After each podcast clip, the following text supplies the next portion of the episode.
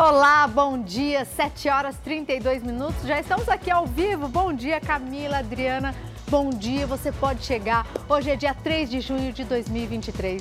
O Fala Brasil edição de sábado está só começando. Uma notícia urgente, viu? Porque um bebê de oito dias foi sequestrado dentro de casa. Isso aconteceu em São Paulo. Quem já está com a gente é a Maria Carolina Paz. Bom dia para você. Você já consegue detalhar aí, segundo as suas apurações, como é que isso aconteceu? Pois é, Fabi, uma história muito maluca, né? Durante a madrugada, um terror aí para essa família, mas que agora já tem final feliz. Eu acabei de voltar da delegacia onde o caso está sendo registrado e a nenezinha de oito dias de vida já está no colo da família e aí sendo acolhida, né? O que aconteceu? As duas famílias, tanto a mãe da nenezinha quanto a família da sequestradora, moram em um mesmo condomínio de apartamentos aqui em Osasco, região metropolitana de São Paulo. E aí ontem, os menores de idade, 17 anos, estavam fazendo um encontro, conversavam durante a noite na residência da mãe da nenezinha. E aí por volta das 10 horas da noite, a sequestradora, que tem 17 anos, ela falou que ia ir embora. E aí saiu da residência, do apartamento, levando a nenezinha no colo sem que ninguém percebesse. Por um tempo ela ficou escondida na escada do apartamento e aí foi embora. Pegou aí um, um caminho de 11 quilômetros quilômetros de distância e a nenê só foi encontrada por volta das duas horas da manhã. Foi quando essa mãe, que recentemente deu à luz, há oito dias atrás, ela acordou de madrugada, foi até o berço da nenê, a nenê não estava lá. E aí começou a acionar os vizinhos. Por acaso, a mãe da sequestradora nunca nem imaginava que isso poderia ter acontecido, que a própria filha teria feito, cometido tal ato. Mas aí, de acordo com a polícia militar com a mãe da nenezinha, a suspeita surgiu da sequestradora porque ela teria contado que está grávida há nove meses. E aí, como ela não vinha apresentando sintomas de dar à luz, as pessoas desconfiando dessa informação dela estar grávida, levantou essa suspeita, começou a ligar para o telefone dela, a polícia militar conseguiu ouvir a nenezinha no fundo, ela passou informações do endereço, PM foi até o local e conseguiu fazer o resgate dessa nenezinha e agora está tudo bem sendo registrado, é, sendo registrada essa ocorrência aqui na delegacia. Volto ao estúdio do Fala Brasil. Por essas primeiras informações, então, a bebê é, foi sequestrada de forma premeditada. Que bom, né? Que depois de ficar é, com a sequestradora por algumas horas, ela já está com a mãe e está nos colos da mãe e salva, porque fez. E que bom que agiu rápido, né? Foi algo muito rápido e que foi determinante, inclusive, para a polícia conseguir identificar. E, de fato, essa criança de apenas oito dias, imagine, amamentando a mãe ainda, dormindo ali com o bebê e, de repente, abrir os olhos e não encontrar a própria filha. Sábado começa agitado. A Polícia de São Paulo e a Guarda Municipal fazem uma operação Neste momento, no centro da capital paulista, quem está lá é a Paola Viana, com todos os detalhes. Paola, bom dia para você. Qual o foco dessa operação que acontece agora?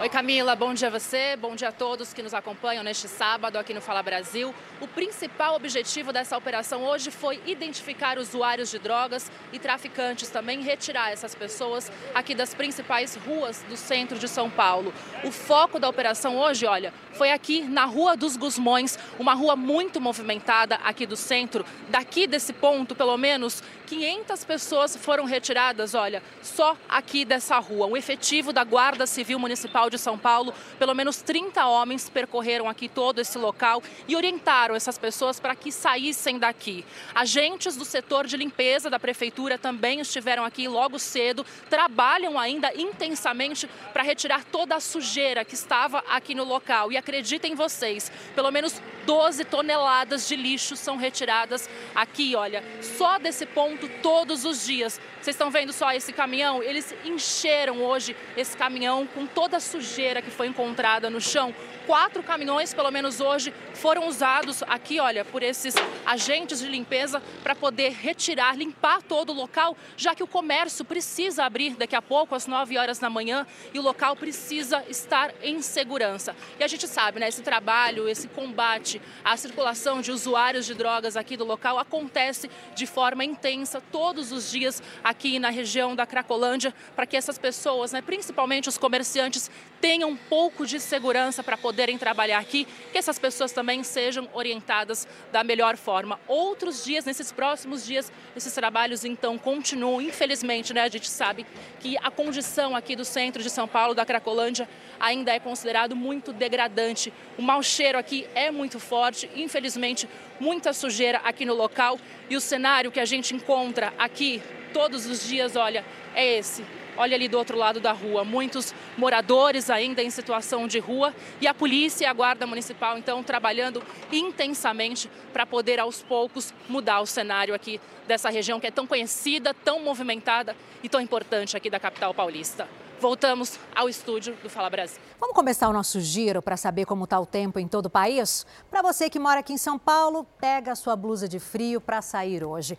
A Priscila Doroski, que já está aqui comigo, vai contar para a gente se pelo menos o paulistano vai poder deixar o guarda-chuva em casa. Priscila, bom dia para você.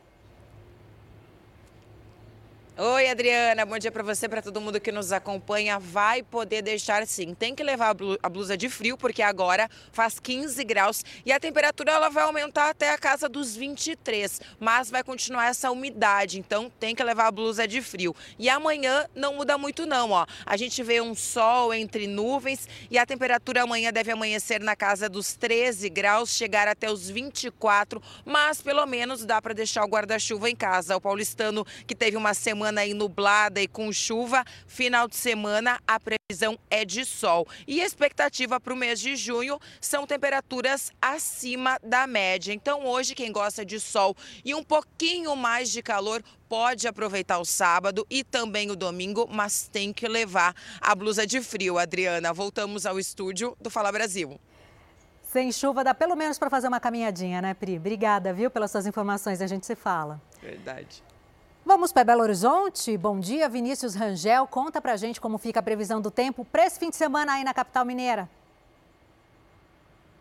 E Adriana, bom dia para você e a todo mundo ligado no Fala Brasil. Aqui tá bem frio, viu? A temperatura mínima foi de 12 graus e até quem costuma usar aqui a Praça da Liberdade para fazer uma caminhada, um exercício, não resolveu dar as caras não, viu? A máxima prevista para este sábado é de 25 graus. Neste momento, Belo Horizonte tem um céu bem aberto, azul, tem até um contraste aí, ó, com as palmeiras imperiais aqui da Praça da Liberdade e essa previsão deve se estender também para o final de semana. Agora, a Defesa Civil emitiu um um alerta de baixas temperaturas para a próxima semana, a partir de segunda-feira. Isso porque uma massa de ar polar está chegando aqui no estado, deve derrubar bem as temperaturas. Aí as dicas são aquelas: evitar o banho quente e também os locais com muita aglomeração.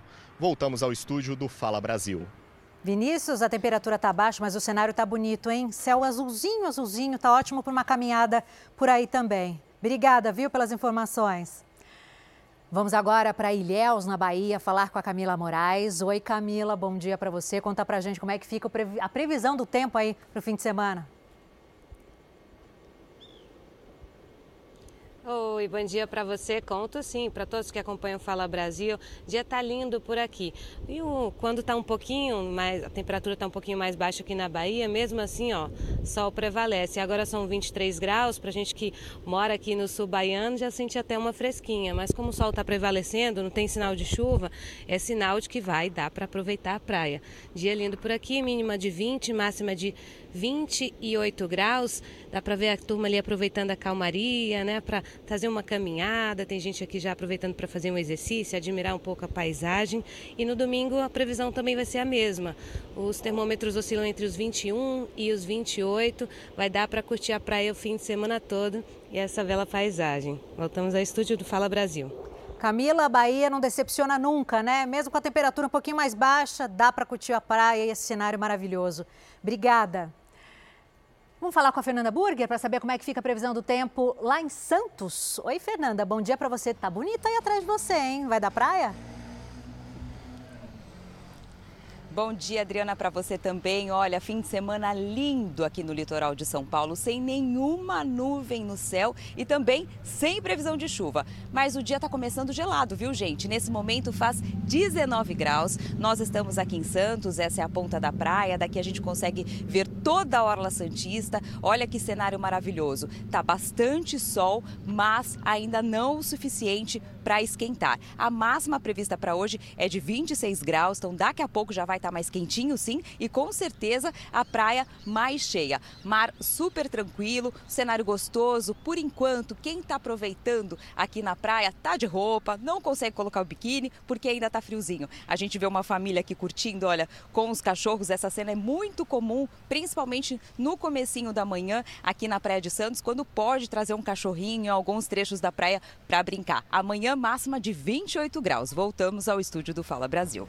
Dia lindo que se anuncia aí em Santos, litoral de São Paulo, né? A gente já vê o sol aqui na capital paulista ainda não apareceu. Ali para a praia já apareceu e pelo jeito vai dar um veranico, né? Temperatura chegar a 26 graus. A notícia boa que você tem que saber, você que mora na maior cidade do país e também que pretende descer ao litoral, é o seguinte: vai esquentar sim, isso até o meio da semana que vem.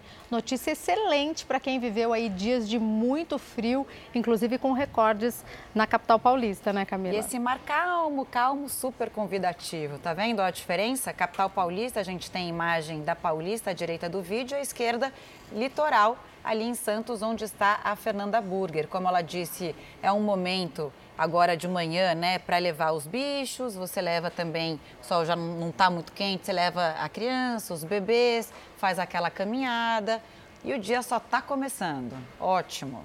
Agora presta atenção nessa notícia. Estelionatários se passam por intermediários na venda de carros pela internet. Uma vítima perdeu mais de 30 mil reais depois de fazer o depósito e não receber o veículo. Foram dois anos de economias para a realização de um sonho. Este homem, que prefere não ser identificado, encontrou o anúncio do veículo na internet com preço abaixo da tabela de mercado e começou a negociação sem desconfiar de nada. No mesmo dia que eu olhei o anúncio, a gente foi lá olhar o carro, eu fui adquirindo confiança, mas em nenhum momento o golpista, o negociador, esteve presente na negociação. A vítima mantinha contato com o intermediador através de mensagens. A negociação durou dois dias. Após fechar o acordo, foi feita a transferência para o intermediário. Quando ele foi buscar o veículo, se deu conta do prejuízo. O homem com que a vítima agendou a visita até o carro não passava de um impostor. Ele copiou um anúncio verdadeiro e publicou como se ele fosse proprietário do veículo. Ao mesmo tempo em que buscava um comprador, conversava com o verdadeiro proprietário, se passando por um interessado em fazer a compra. A polícia alerta para alguns detalhes que fazem a diferença na hora de fazer negócios online e não sair no prejuízo. Sempre que for acontecer, tem alguma dúvida? Pare, pense, peça a opinião de alguém, vá até um advogado, para ter uma orientação mais para tu não ficar, porque a lábia do estelionatário é muito boa. Um levantamento apontou que no ano passado, os brasileiros perderam cerca de 551 milhões de reais em fraudes virtuais. Neste ano, já foram mais de 27 mil casos de estelionato no país. A gente acredita que a, que a polícia vai investigar e vai ir atrás uh, desses golpistas, né? E da parte do banco também, estamos tentando responsabilizar o banco também. E eu já estou tomando as devidas providências. Fala Brasil traz as atualizações do grave acidente que aconteceu na Índia. Quase 300 pessoas morreram e mais de 800 ficaram feridas num acidente de trem. Imagens de drone mostram os vagões completamente tombados e destruídos. Segundo as primeiras informações, um trem de passageiros bateu de frente com um de carga. Dezenas de equipes do Corpo de Bombeiros permanecem no local para ajudar a encontrar e socorrer as vítimas que ainda estão presas às ferragens. De acordo com as autoridades, esse é o acidente ferroviário mais mortal da Índia em 20 anos. Durante todo o Fala Brasil, claro, nós vamos acompanhar a situação dessa tragédia, trazer mais informações. Então, é um acidente entre dois trens, um de passageiros e um de carga, pelas primeiras informações, com mais de 800 pessoas feridas e 300 mortos. E o jornalismo da Record TV continua com as suas apurações ali e a gente traz a qualquer momento novas informações sobre esse gravíssimo e histórico acidente na Índia. Você que está na maior cidade do país já sabe que, nesse momento, as temperaturas ainda estão baixas, mas o sol vai abrir, o tempo né, vai abrir como um todo e você sim vai poder tirar aquele casacão que você usou a semana inteira, né? Uma semana inteira de recordes de temperaturas baixas e agora vamos seguir com o tempo mais firme. A gente mostrou aqui no Fala Brasil e vamos atualizando também para você. Vamos seguir viagem agora para Maceió, falar com o repórter Bruno Protásio, que já está com a gente ao vivo, para nos falar sobre a previsão do tempo desse fim de semana por lá. O céu tá lindo, a paisagem maravilhosa. Nos conte mais sobre isso. Seja muito bem-vindo ao Fala Brasil, Bruno. Olá, muito bom dia a todos. Olha, a expectativa é se vai dar praia ou não no final de semana. E o sábado começou em Maceió com chuva, quebrando um pouquinho dessa ansiedade para curtir uma praia. Mas nesse momento, apesar da chuva inicial do tempo nublado, o sol ameaça a sair, ou seja, renovando um pouco mais a expectativa de todo mundo para aproveitar um final de semana de sol. Mas a previsão do tempo para o final de semana é de possibilidade de chuva chuva intercalando em alguns momentos do dia.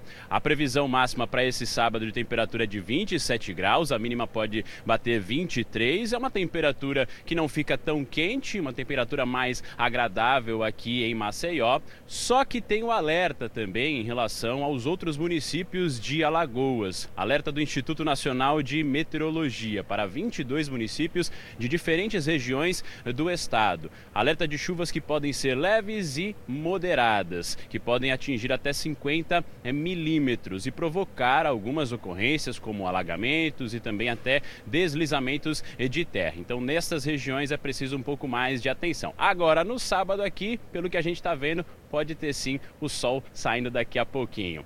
Voltamos ao estúdio do Fala Brasil.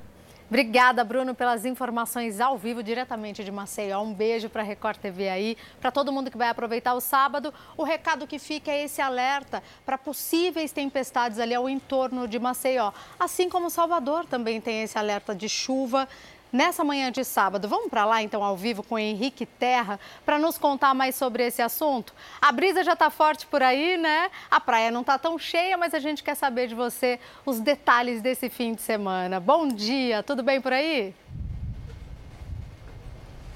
Bom dia, Fabi, tudo bem? Bom dia a todos que acompanham o Fala Brasil. A capital baiana amanheceu com o céu bastante nublado e muita ventania. Essa faixa de areia, por exemplo, desta praia que nós estamos, se o tempo estivesse mais firme, estaria cheia de pessoas praticando atividades físicas. Mas por conta do céu nublado e também do mar agitado por conta dos ventos, a praia está vazia. A previsão do tempo para este sábado é a temperatura variando entre 24 e 27 graus, com até 80% de possibilidade de chuva a qualquer hora do dia. O volume dessa chuva é pequeno, mas a imprevisibilidade pode deixar as praias vazias ao longo de todo o final de semana. Domingo a previsão é muito parecida, mas com mais abertura no céu e o sol pode aparecer neste domingo. Aí, para os mais otimistas ou quem estiver fazendo turismo aqui na capital, o domingo pode dar praia, mas esse sábado é céu nublado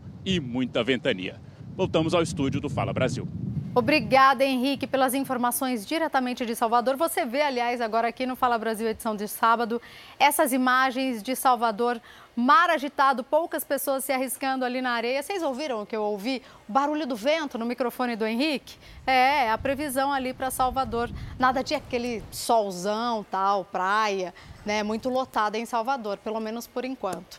Vamos voltar para a região sudeste, Rio de Janeiro? Aqui em São Paulo a gente vai precisar intensificar o soro fisiológico água, porque a umidade relativa do ar está baixa, tem alerta.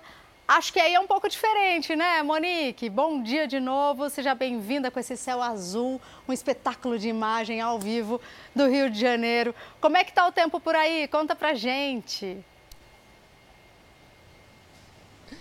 Olha, por aqui tá tudo muito bonito. Finalmente o sol deu as caras aqui no Rio de Janeiro depois de uma semana de frio e muita chuva por aqui.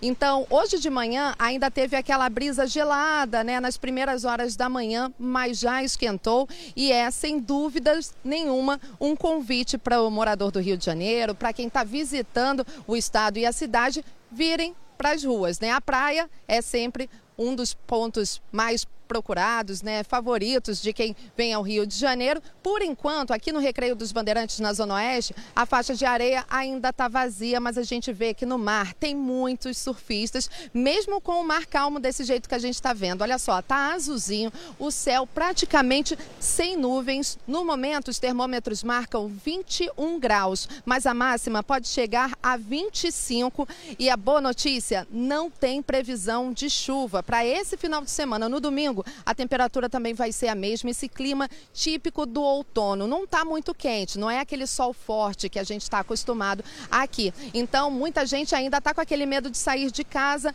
mas começa a esquentar ao longo do dia e é sim um convite para um passeio pelos parques, pela praia, pelo calçadão, aquele exercício ao ar livre, né? E a gente consegue contemplar essa paisagem lindíssima aqui. O mar tá azulzinho, a água tá gelada, viu? Já adianto para quem está em casa que a água tá gelada, mas é um dia muito agradável, um final de semana agradável, porque a gente teve uma semana de muito frio, tempo fechado, muitas nuvens, muita chuva.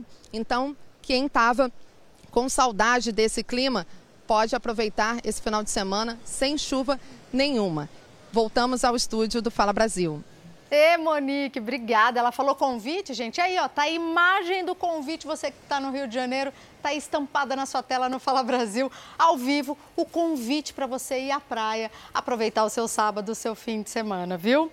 Serra Catarinense, vamos juntos nessa? O Luan já está com a gente, até para falar um pouquinho também sobre previsões de geada. Olha aí, você sai daquele solzão, aquele céu lindo do Rio de Janeiro e você vai para essa paisagem linda também, a cara da Serra Catarinense. É ou não é, Luan? Seja bem-vindo aqui ao Fala Brasil. Com certeza. Bom dia para você, bom dia a todos. Deu até inveja das imagens da Monique lá no Rio de Janeiro. Por aqui, muito frio, amanhecemos com uma temperatura na casa dos 7 graus, mas a sensação térmica desse ponto aqui no alto do Morro da Cruz, na cidade de Lages, é de cerca de 5 graus nesse momento. O vento está bem forte, está cortando aqui de cima. E a gente vê nas imagens céu encoberto nesse momento, uma certa neblina, mas no decorrer do dia o sol deve aparecer e as máximas por aqui devem chegar aos 20 graus de temperatura. Em algumas cidades aqui da região, teve geada, viu? Geou forte, os campos amanheceram cobertos, branquinhos, com aquela fina camada de gelo. Foi o caso da cidade de Lages, onde a gente fala ao vivo, e também de São Joaquim e das cidades de Urubici. Segundo o INMET, o Instituto Nacional de Meteorologia, esse é o quadragésimo caso registrado de geada somente neste ano aqui em Santa Catarina. Lembrando que Lages, até o dia 11, recebe a tradicional Festa do Pinhão. Além de comida típica, o frio vem com um ingrediente a mais para os turistas. Voltamos ao estúdio do Fala Brasil. Tem combinação melhor? Não está tendo, não. Maravilhoso. Obrigada pelas suas informações. É também um festival de imagens, alerta de geada por lá. E a gente segue por aqui, acompanhando o Brasil todo, viu? E agora trazendo aquele momento reflexão que a gente faz todo sábado. Você sabe, né, o que é loucura? Não. É difícil explicar, né? Por muitos anos, inclusive as pessoas que tinham qualquer tipo de problema mental, vocês se lembram, em filme, por exemplo, eram punidas e até mortas mas elas podem ser tratadas. E é assunto sério, viu? É exatamente a boa notícia dentre esse assunto, né? E é o assunto do nosso comentarista Isaac Efraim no quadro Mistérios da Mente Humana.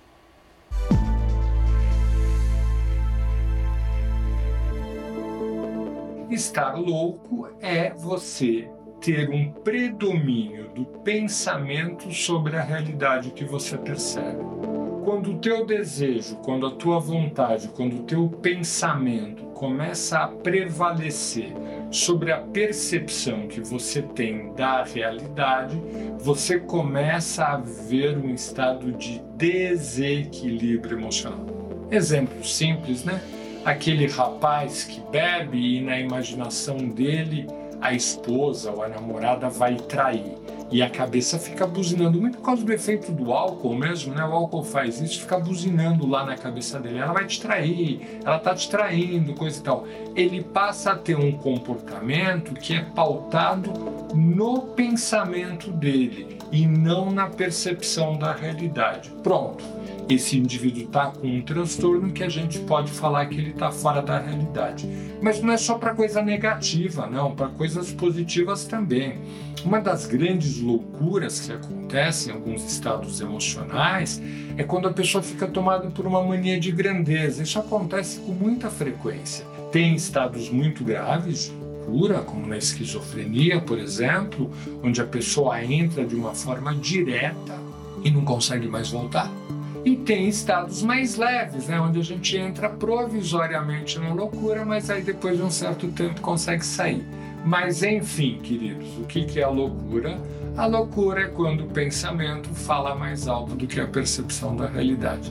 Você está ligado no teu pensamento, você fica pensando o tempo todo, você está favorecendo a tua loucura. Você está prestando atenção, você está ligado naquilo que acontece, enxergando e tentando entender as coisas, você está se tornando uma pessoa mais equilibrada e mais saudável. Por mais que o pensamento louco te dê prazer, né? Se você se interessa por comportamento e quer saber mais sobre esse e outros assuntos, acesse lá o canal Ansiedade Brasil no YouTube e veja mais conteúdos.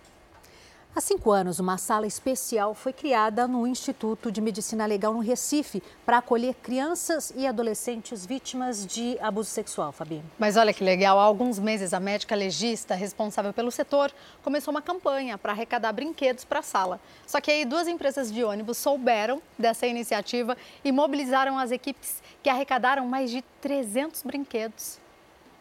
A última parada do dia foi diferente. Os dois ônibus foram até o Instituto de Medicina Legal no Recife. Ao invés de passageiros, bancos cheios de bolas, bonecas, carrinhos, livros. Cerca de 300 brinquedos foram arrecadados. A iniciativa das empresas surgiu a partir do conhecimento de que o IML precisava de brinquedos para o acolhimento de crianças e adolescentes vítimas de violência sexual. A gente achou muito importante, porque é uma causa nobre, acho que é uma causa que é, é obrigação da sociedade poder apoiar, poder ajudar e, e de alguma forma tentar minimizar uma, uma questão tão séria e tão triste, na verdade. Né? Por dia, de 8 a 9 crianças e adolescentes vítimas de violência sexual na região metropolitana do Recife passam por exames aqui no IML. Para humanizar esse atendimento, há cinco anos foi criada uma sala especial para acolher essas vítimas. E desde o início, os brinquedos fazem parte desse cenário. Mas à medida que as crianças são atendidas, sempre vem a pergunta: posso levar o brinquedo para casa? E como o pedido é atendido, foi preciso criar um estoque. A gente pode amenizar, não é? A gente não consegue tirar aquele trauma, mas a gente consegue, além de fazer o, o, serviço técnico científico com qualidade, porque isso de fato vai impactar na vida daquela vítima, oferecer também um pouco de aconchego, de carinho com um brinquedo.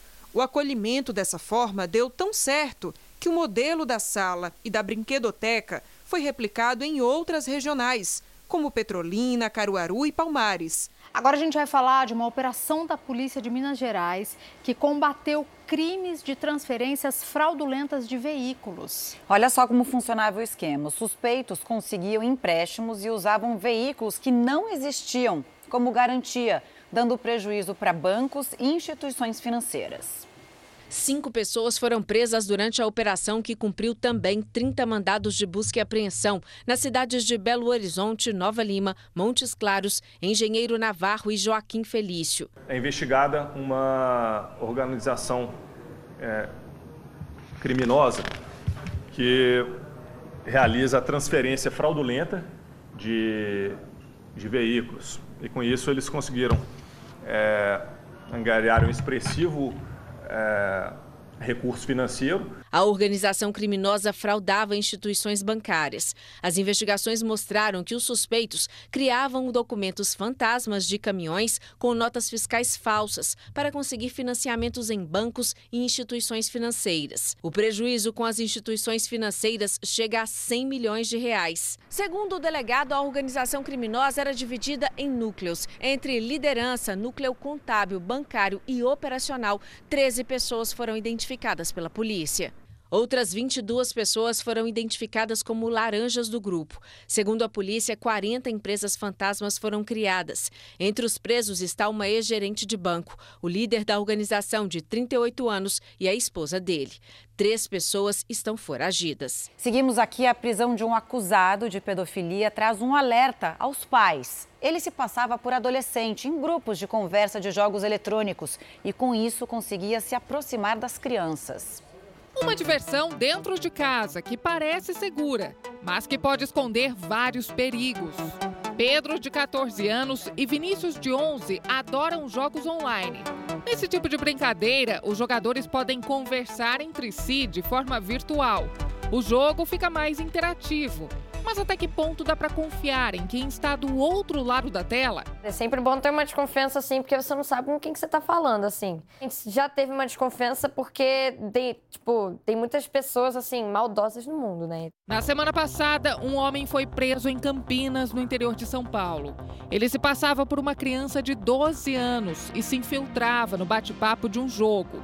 O suspeito usava foto de outros menores para conquistar a confiança e conseguir o telefone das vítimas. Uma delas foi chantageada por mensagens de celular e mandou fotos sem roupa. O homem a ameaçava caso ela não obedecesse. As fotos eram compartilhadas com outros criminosos. Esse tipo de caso tem preocupado muitas famílias. Aqui na casa da Cíntia, que é a mãe do Pedro e do Vinícius, existem algumas regras. Eles só podem jogar durante três horas por dia. Daqui a pouco já vão ter que desligar o computador. Além disso, na maioria das vezes, eles jogam com os primos e evitam conversar com tantas pessoas desconhecidas. Tudo é monitorado pelos pais. De manhã eles estudam e eu deixo eles jogarem ali de 7 às 10 e às 10 eles param para que se organizem para dormir para o dia seguinte da escola. Peguei várias vezes eh, de chegar assim de surpresa e ver perguntando de jogos e ao mesmo tempo perguntando onde morava, né? E falando sobre quem era o primo, qual era a escola. Então eu comecei a ver, perguntei quem era.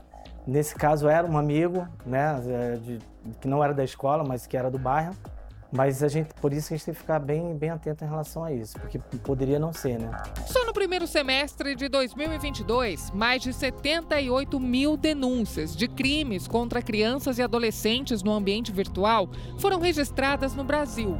Desse total, 1.150 são de violência sexual. Uma realidade que coloca os pais em alerta. Ela não sabe, mas eu clonei o celular para monitorar. Tem que ter. Gente, não tem como. É, hoje em dia, lógico, a gente dá uma confiança para os nossos filhos, sim, mas a gente tem que monitorar. É ficar realmente de olho em cima, olhando tudo que ela vê. Jogos virtuais colocam crianças em realidades paralelas. Nas telas, elas criam avatares. São personagens digitais que representam o usuário. Nessas plataformas, os jogadores conversam com pessoas de todo o mundo. Como é um ambiente totalmente virtualizado, a pessoa pode fingir ser quem ela quer. E a diferença de um adulto para uma criança é que o adulto ele tem essa capacidade de persuasão que a criança não tem. Esse especialista em cibersegurança já viu na própria casa um exemplo do quanto esses jogos podem ser perigosos. O comportamento estranho do filho de 10 anos começou a levantar suspeitas. Quando eu tentava chegar perto dele, ele estava mexendo no computador, por muitas vezes ele fechava a tela do notebook. E comecei a perceber que realmente existia, um, existia é, uma pessoa adulta que estava no meio das crianças, estavam convidando as crianças para fora do jogo, para poder participar de grupos de bate-papo não moderados fora do jogo e o pior de tudo, convidando para grupos de pornografia. Na mesma hora, Luiz proibiu as conversas e alertou o filho. Instalar programas de monitoramento para ficar de olho na vida online das crianças e adolescentes é uma boa dica, Mas o mais importante é ter diálogo em casa. Você, enquanto pai, você tem que ter acesso ao celular do seu filho. Você não pode ter um filho com celular com senha. Você tem que olhar as conversas do seu filho de WhatsApp e qualquer outra plataforma. A dica que eu dou é que não abandone seus filhos na, no, no computador, nas telas. Fique sempre atento, entendeu? Fique sempre de olho. Sempre tire seus filhos das telas, de videogame principalmente, e leve para jogar uma bola, para se distrair, para dar uma volta, tomar um sorvete, mas que não fique constantemente jogando. Dica preciosíssima, né? Agora são 9 horas e 23 minutos. A gente segue com o nosso jornalismo ao vivo, a nossa apuração por todo o Brasil e agora na maior cidade do país, São Paulo, porque os usuários do metrô aqui em São Paulo têm uma novidade urgente, inclusive, para você já anotar aí, você que vai circular pela cidade hoje. Uma linha inteira vai ficar parada até as duas horas da tarde. Quem está com a gente ao vivo de novo é a Priscila Doroche, que tem todas as informações, inclusive o motivo pelo qual essa linha vai ficar parada, né, Priscila? Conta pra gente. Oi, Fabi, mais uma vez bom dia para você, para todo mundo que nos acompanha. Linha Prata, conhecida e de bastante circulação aqui em São Paulo, está parada desde as 4h40 da manhã e fica até as 2 da tarde neste sábado e no domingo amanhã. Tudo isso para os testes da nova versão de sistema de sinalização e controle. O Roberto Bergamini está mostrando aí para vocês a sinalização mostrando que está fechada aqui no Jardim Colonial e também na Vila Prudente. E os ônibus que estão atendendo as pessoas que precisam precisam transitar nesse trajeto ali, ó, sistema Paese. Hoje, muitos ônibus já saíram daqui e seguem até as duas da tarde, levando os passageiros e amanhã mais 24 ônibus. Segundo a empresa responsável, né, por essa linha de metrô, tudo isso para transformar mais em mais agilidade também em menores espaços o intervalo dos passageiros. Na segunda-feira, pode ficar tranquilo, quem precisa utilizar dessa linha, principalmente para trabalhar, ocorre normalmente o transporte dos passageiros sem precisar do ônibus Paese. Mas quem precisar pegar ainda nesse sábado até as duas da tarde e amanhã, no domingo, lembre-se que as estações vão estar fechadas, mas os ônibus do sistema Paese levam vocês ao destino necessário. Voltamos ao estúdio do Fala Brasil. Priscila Doroche que nos trouxe essa prestação de serviço aqui no Fala Brasil. Bom, em São Paulo também, uma faixa exclusiva para motos ajuda a melhorar a segurança do trânsito da capital. Desde a implementação, não houve acidentes com mortes entre motociclistas, pelo menos nesse trecho. Quando a chamada faixa azul aparece no asfalto, o motociclista sabe que terá um trecho mais seguro no violento trânsito da capital paulista. A sinalização, que fica entre a faixa da esquerda e a do meio, área já ocupada pelas motos de maneira informal, agora demarca oficialmente. A área de espera reservada para as motos nos semáforos é outra intervenção pensada para melhorar a segurança dos motociclistas. Só no ano passado, mais de 2 mil motociclistas vítimas de acidentes foram atendidos nos hospitais municipais de São Paulo. Ela é muito mais perigosa que o automóvel, que você andar de ônibus, de trem, metrô ou qualquer outro tipo de veículo. Hoje, a cidade de São Paulo tem 22 quilômetros de faixas azuis em duas das mais movimentadas avenidas da cidade. Do alto fica fácil perceber a adesão dos motociclistas à faixa azul e o respeito dos motoristas ao espaço. Um levantamento da Companhia de Trânsito mostrou que 80% das motos circulam pela faixa. E segundo a Prefeitura, desde que ela foi implantada aqui em janeiro do ano passado, não houve nenhum acidente com morte envolvendo motocicletas. A Companhia de Tráfego não divulga dados para que sejam feitas comparações de antes e depois da implementação. Luciano, que é motoboy há 26 anos, já caiu da moto várias vezes. Três desses acidentes ocorreram na mesma avenida em que hoje existe a faixa azul. Só que depois que ela começou a funcionar, o problema não se repetiu. Mais faixa azul, menos acidente. Ele não vai sair fazendo zigue-zague, ele vai seguir o fluxo. A prefeitura pretende criar mais 200 quilômetros de faixas azuis. De fato, adotar políticas públicas, soluções de engenharia, a exemplo da faixa azul. Fiquei feliz da vida depois que fizeram a faixa azul. Foi a melhor coisa que inventaram. A Assembleia do Estado americano da Califórnia aprovou um projeto de lei que obriga as redes sociais a pagarem pelo uso de conteúdo jornalístico.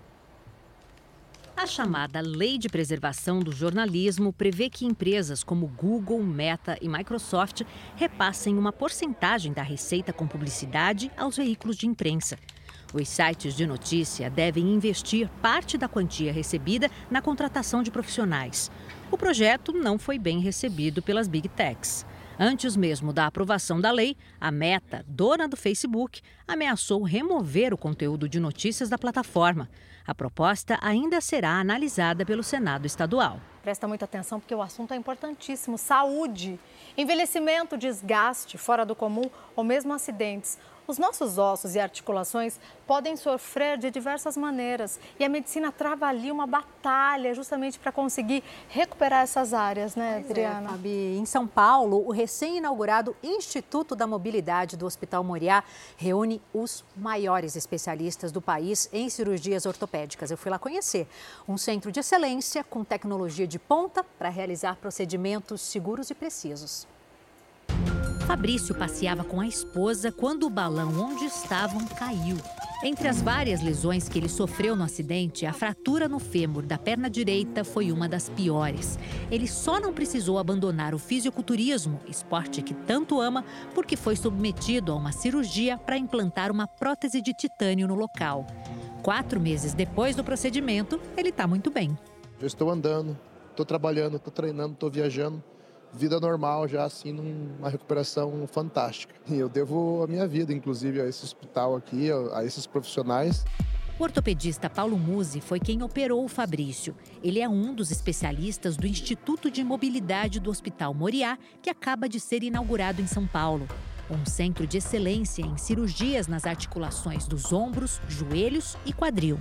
A gente tem uma equipe de médicos ortopedistas completos para cada articulação. A caminhada da senhorinha que ia todo dia de manhã comprar pão, ela é tão importante para prevenir ela de depressão ou ansiedade, quanto o atleta que de repente se vê numa situação de acidente e tem que se ver fora daquele, daquela prática esportiva.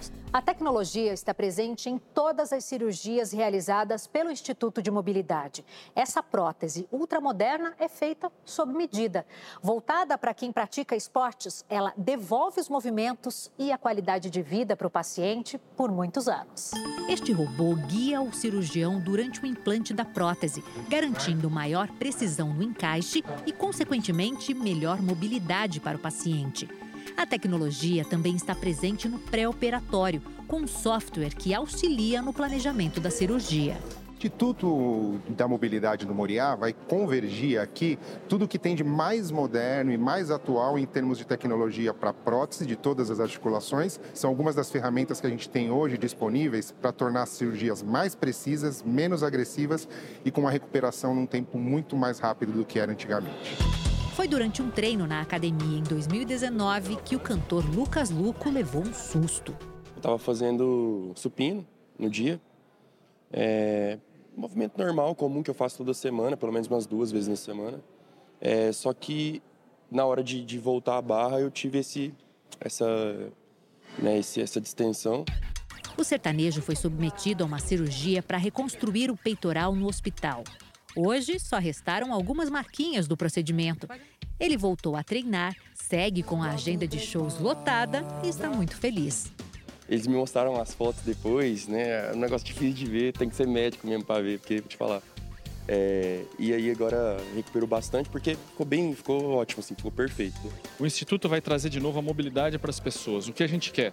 Que aquelas pessoas que não tinham movimento no braço, que perderam o movimento, consigam voltar a ter sua vida. A gente está trazendo tudo que tem de tecnologicamente mais avançado para poder estar tá a favor do paciente.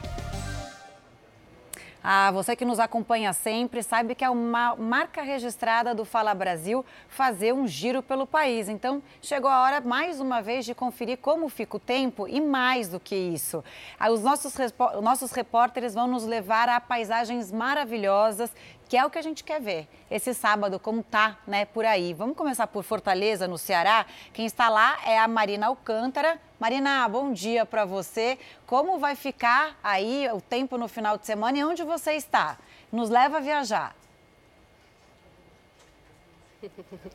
Oi, Camila. Bom dia para você e a todos que acompanham o Fala Brasil. Olha, a temperatura aqui em Fortaleza nesse momento é de 29 graus. A mínima prevista é de 26 e a máxima de 31. Uma temperatura alta, né? Mas a sensação térmica por aqui está muito agradável, porque tem muito vento, a gente está pertinho do mar, tem algumas nuvens do céu, deu algum chuvisco, mas olha, o visual e o local aqui é muito agradável. A gente está no espigão da Avenida Beira Mar, é um ponto turístico da cidade. Caso você venha a Fortaleza, te convido a conhecer esse local, porque dá para fazer uma caminhada por aqui, tem local para pedalar, alguns bancos, você senta, pega sua água de coco, fica contemplando o mar aqui nesse horário, porque o clima está bem convidativo. E você tem uma outra visão da cidade, viu? Você consegue ver Fortaleza da praia em direção à areia, né? Do mar em direção à areia, nos prédios, um outro visual. O pessoal aproveita também para praticar esporte, traz a família para cá desde cedo. A expectativa é que esse tempo abra por volta das 11 horas. O sol deve aparecer, o tempo vai ficar firme e domingo também a previsão é de um tempo bem ensolarado por aqui. E o pessoal aproveita muito o mar, porque nesse local aqui na Praia do Náutico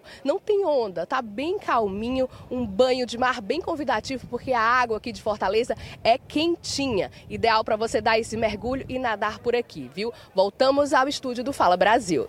Deu para sentir essa água, esse mergulho aí, né? Muito bom para quem está já aproveitando o sábado. Agora, 9 horas e 37 minutos. Obrigada, viu, Marina, pelas suas informações. Deu para sentir que aí está ventando. Às vezes é bom pegar, bater uma brisa quando a gente está ali à beira-mar. Bom, vamos sair de Fortaleza, vamos para a capital federal com a Mara Mendes. Mara, ótimo dia para você, ótimo sábado. Como fica a previsão do tempo esse final de semana? E você está no Lago Paranoá, famoso Lago Paranoá? Oi, Camila, bom dia. Exatamente, estou aqui no famoso Lago Paranoá, que é um dos cartões postais de Brasília e o pessoal acaba aproveitando muito no final de semana. Olha, Camila, o sábado amanheceu com o céu e o sol dando um espetáculo. Aliás, nesses dias, nessa época do ano, o céu sempre dá o seu espetáculo. É sempre o céu de brigadeiro que a gente pode aproveitar e o sol sempre dando o ar da graça. A previsão é que o sol vai ficar o dia todo sem nuvens e também sem nuvens no céu. À noite vai ser tempo aberto e ainda sem nuvens. A temperatura nesse momento é de 19 graus, mas o pessoal está aproveitando para andar de lancha, para para andar de caiaque. A temperatura máxima será de 27 graus e amanhã também repete esse cenário aí que a gente está podendo aí mostrar para vocês. Céu limpo, sol aparecendo durante todo o dia, temperatura mínima de 14 graus e a máxima de 27 graus. Voltamos ao estúdio do Fala Brasil. Clima bem de cerrado, né, Mara Mendes? Muito obrigada pelas informações. A gente se encontra ainda no Fala Brasil. Vamos agora para Manaus. O Paulo Carneiro está com a gente. No final de semana ele nos levou viajar para o Teatro Amazonense, né, o municipal. Agora ele vai falar para a gente como fica o tempo. A gente já vê uma chuvinha por aí, né, Paulo? Aonde você está hoje?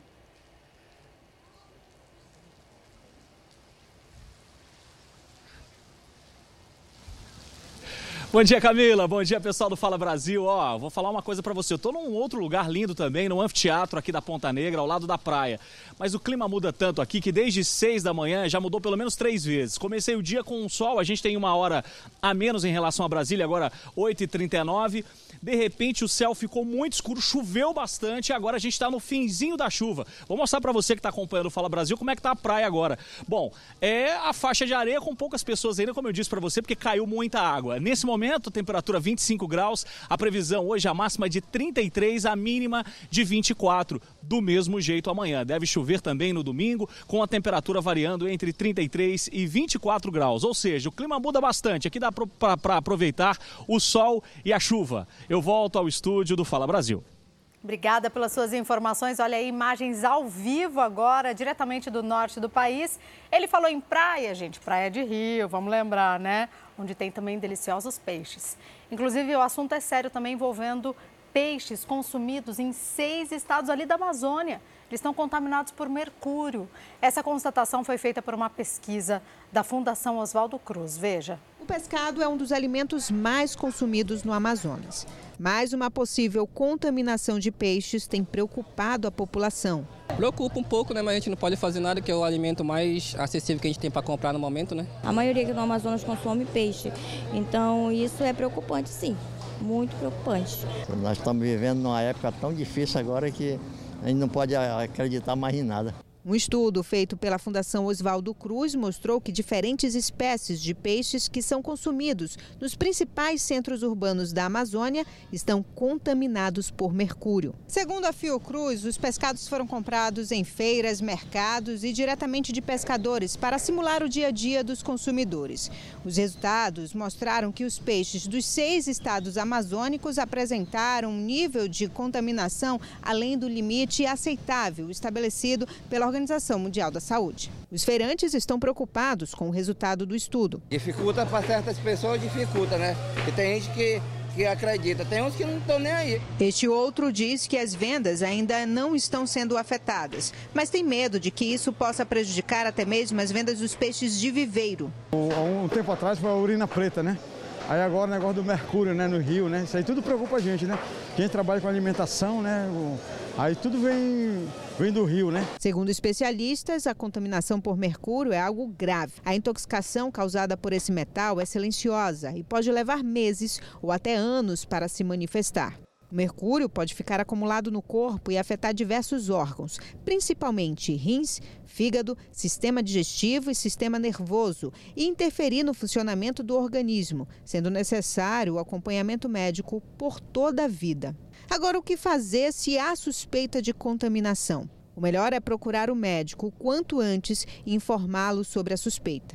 O médico deve solicitar exames para verificar a quantidade de mercúrio no sangue. E apesar de ser um risco pequeno, porque as quantidades são mínimas, mas uma exposição prolongada e repetida pode fazer com que as pessoas desenvolvam assim, um quadro neurológico totalmente inespecífico, sem uma causa definida, como dores de cabeça crônicas, né? sinais e sintomas de fraqueza muscular, náuseas, vômitos, distúrbios visuais, distúrbios de fala, de equilíbrio, alguma doença renal inexplicada. E olha, nós também pedimos um posicionamento para a Secretaria de Segurança Pública do Amazonas sobre as acusações de combate ao garimpo ilegal no estado e ainda estamos aguardando o retorno. Uma cidade italiana está dando um incentivo de 800 reais por mês para novos moradores. A cidade de Mantua resolveu oferecer essa ajuda de custo para aumentar o número de moradores na região, que começou a receber aí diversas novas indústrias. De acordo com o prefeito, com a chegada dessas empresas, há muitas oportunidades de emprego e esse valor oferecido seria uma espécie de auxílio aluguel. Mas para receber esse benefício, só vale se mudar para lá se a pessoa já estiver empregada, viu? O fim de uma era e a esperança da República. Nesta sexta-feira, o Consulado da Itália, no Rio de Janeiro, celebrou o aniversário da República Italiana com um jantar e uma ópera, como não podia deixar de ser, né, Fabi? Bonito, né? A data marca a reconstrução dos esforços e sacrifícios do povo. Na Itália, o dia 2 de junho é feriado nacional e é uma das datas mais importantes da história do país. No meio do público, a surpresa.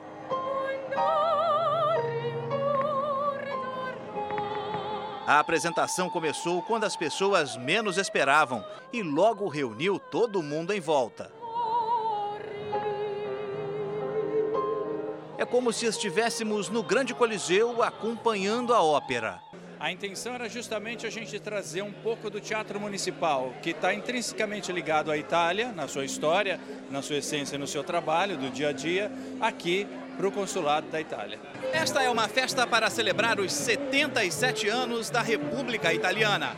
Foi por meio do voto, depois da Segunda Guerra Mundial, em junho de 1946, que a população optou pelo fim da monarquia na Itália. Foi uma luta muito, muito difícil na Itália, depois de seis anos de, de guerra, mas ao final uh, destacou o desejo do povo italiano de conquistar a liberdade, direitos humanos e de construir um país fundado sobre uma democracia que hoje todos aproveitamos. O diretor de Relações Institucionais da Record TV Rio, Sérgio Maciel, compareceu acompanhado da mulher, Rejane. O evento teve ainda um jantar servido no terraço do consulado italiano no centro do Rio. E no final, claro, tudo terminou em pizza. A culinária italiana talvez seja a mais fácil de entender, porque é uma culinária de ingredientes, é uma culinária que todo mundo tem contato desde criança, e não só na Itália. Aqui no Brasil é fácil achar uma macaronada quando está né, em família. É, é algo que vira no cotidiano de todos os brasileiros também. Mais de 5 milhões de passageiros circulam diariamente pelo metrô de São Paulo. As linhas e estações guardam outro dado curioso. 31 crianças já nasceram nos trens e plataformas da capital paulista. Essa semana aconteceu um reencontro entre mãe, filha e os funcionários que ajudaram em um desses partos. A foto foi tirada no espelho do elevador da estação segundos antes de um importante acontecimento na vida da Camila. Tinha acabado de sair do banheiro, eu pensei, gente, olhei assim, de novo. É mesmo? Aí a moça falou, é bolsa. Eu falei, não. Dois seguranças do metrô correram para ajudar, pois a Maia estava chegando ali mesmo, na estação Vila Prudente, na zona leste de São Paulo. Assim que terminou a licença maternidade, a Camila voltou a andar pelo metrô e todas as vezes que ela passava por aqui, ficava procurando onde estariam aqueles dois agentes. Só que ela nunca conseguiu encontrá-los. Daí, pergunta daqui, pergunta dali, foi para a rede social. Aí você teve uma pista. Por que é que você gostaria de encontrar tanto essas pessoas? Elas foram importantes. Olha, claro. demais, porque o nascimento de um filho é um acontecimento marcante na vida da gente e todo mundo que contribuiu para que esse momento fosse ainda mais especial e que acontecesse, eu acho que é válido, né? A gente agradecer. Bom, e chegou a hora, né? Um ano e três meses depois, lá vai a Camila e a Maia encontrar com aquelas pessoas que ajudaram o bebê chegar até nós. Vamos, vamos lá. lá. Vamos lá? Claro, tudo bom? Oh, moço. Obrigada, ah, que né? que ela tá. Ela aqui. Ela tá bonita. Pai de dois filhos, o Daniel leva jeito com a Maia. Nossa função aqui é principalmente ajudar as pessoas. Ajudar, seja ela no parto ou então como informação. E o Vinícius, que pela primeira vez participou de um trabalho de parto, nunca esqueceu daquele dia. Estando como parceiro, ele já tem dois filhos, eu falei, Godinho, ajuda aqui que eu estou preocupado. Né? São mais de 3 mil empregados treinados pelo INCOR, pela, pela, por intermédio da Escola de Medicina da USP. Bom para Camila e para Maia, que receberam ali mesmo a ajuda que fez toda a diferença. Obrigada por não me deixarem ir para casa. e deu tudo certo. Tá que linda, maravilhosa. Olha lá, o tio. Ela tá muito linda, parabéns mesmo, de verdade. Obrigada, tio. Que gracinha. Notícia urgente, a gente volta a falar do bebê de oito dias que foi sequestrado de dentro de casa aqui em São Paulo. A Maria Carolina Paz está de volta aqui com a gente. Bom dia mais uma vez. Conta pra gente como aconteceu. Você disse que tem uma outra jovem envolvida nesse caso, né? É. Bom dia para todo mundo. É isso mesmo, Adriana. O que aconteceu, né? A família da bebê mora no mesmo condomínio de apartamentos da sequestradora, da mãe da sequestradora em Osasco, na região metropolitana de São Paulo. E aí, durante a noite, os jovens ali, cerca de 17 anos, estavam se reunindo na, no apartamento da mãe da bebê.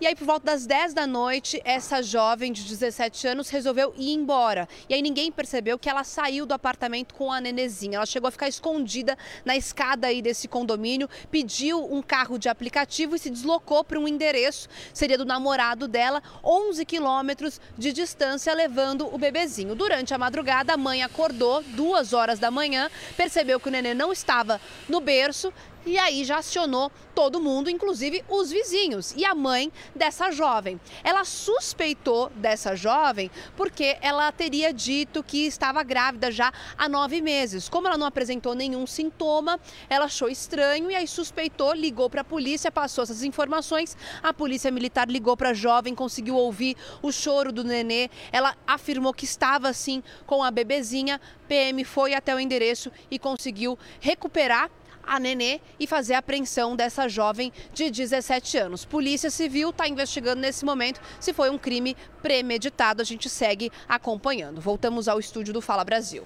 Cacá, vamos ver se a gente entendeu essa história, né? Que foi uma, uma história que surgiu nesta madrugada. É, e é exatamente nesse ponto que você tocou. É, esse crime teria sido premeditado porque essa jovem, né? A gente pode até dizer, essa adolescente, ela forjou a própria gravidez e o, o momento do parto não chegou. E aí, de repente, ela apareceu com o bebê e, na verdade, apareceu e desapareceu com o bebê. É isso mesmo? É.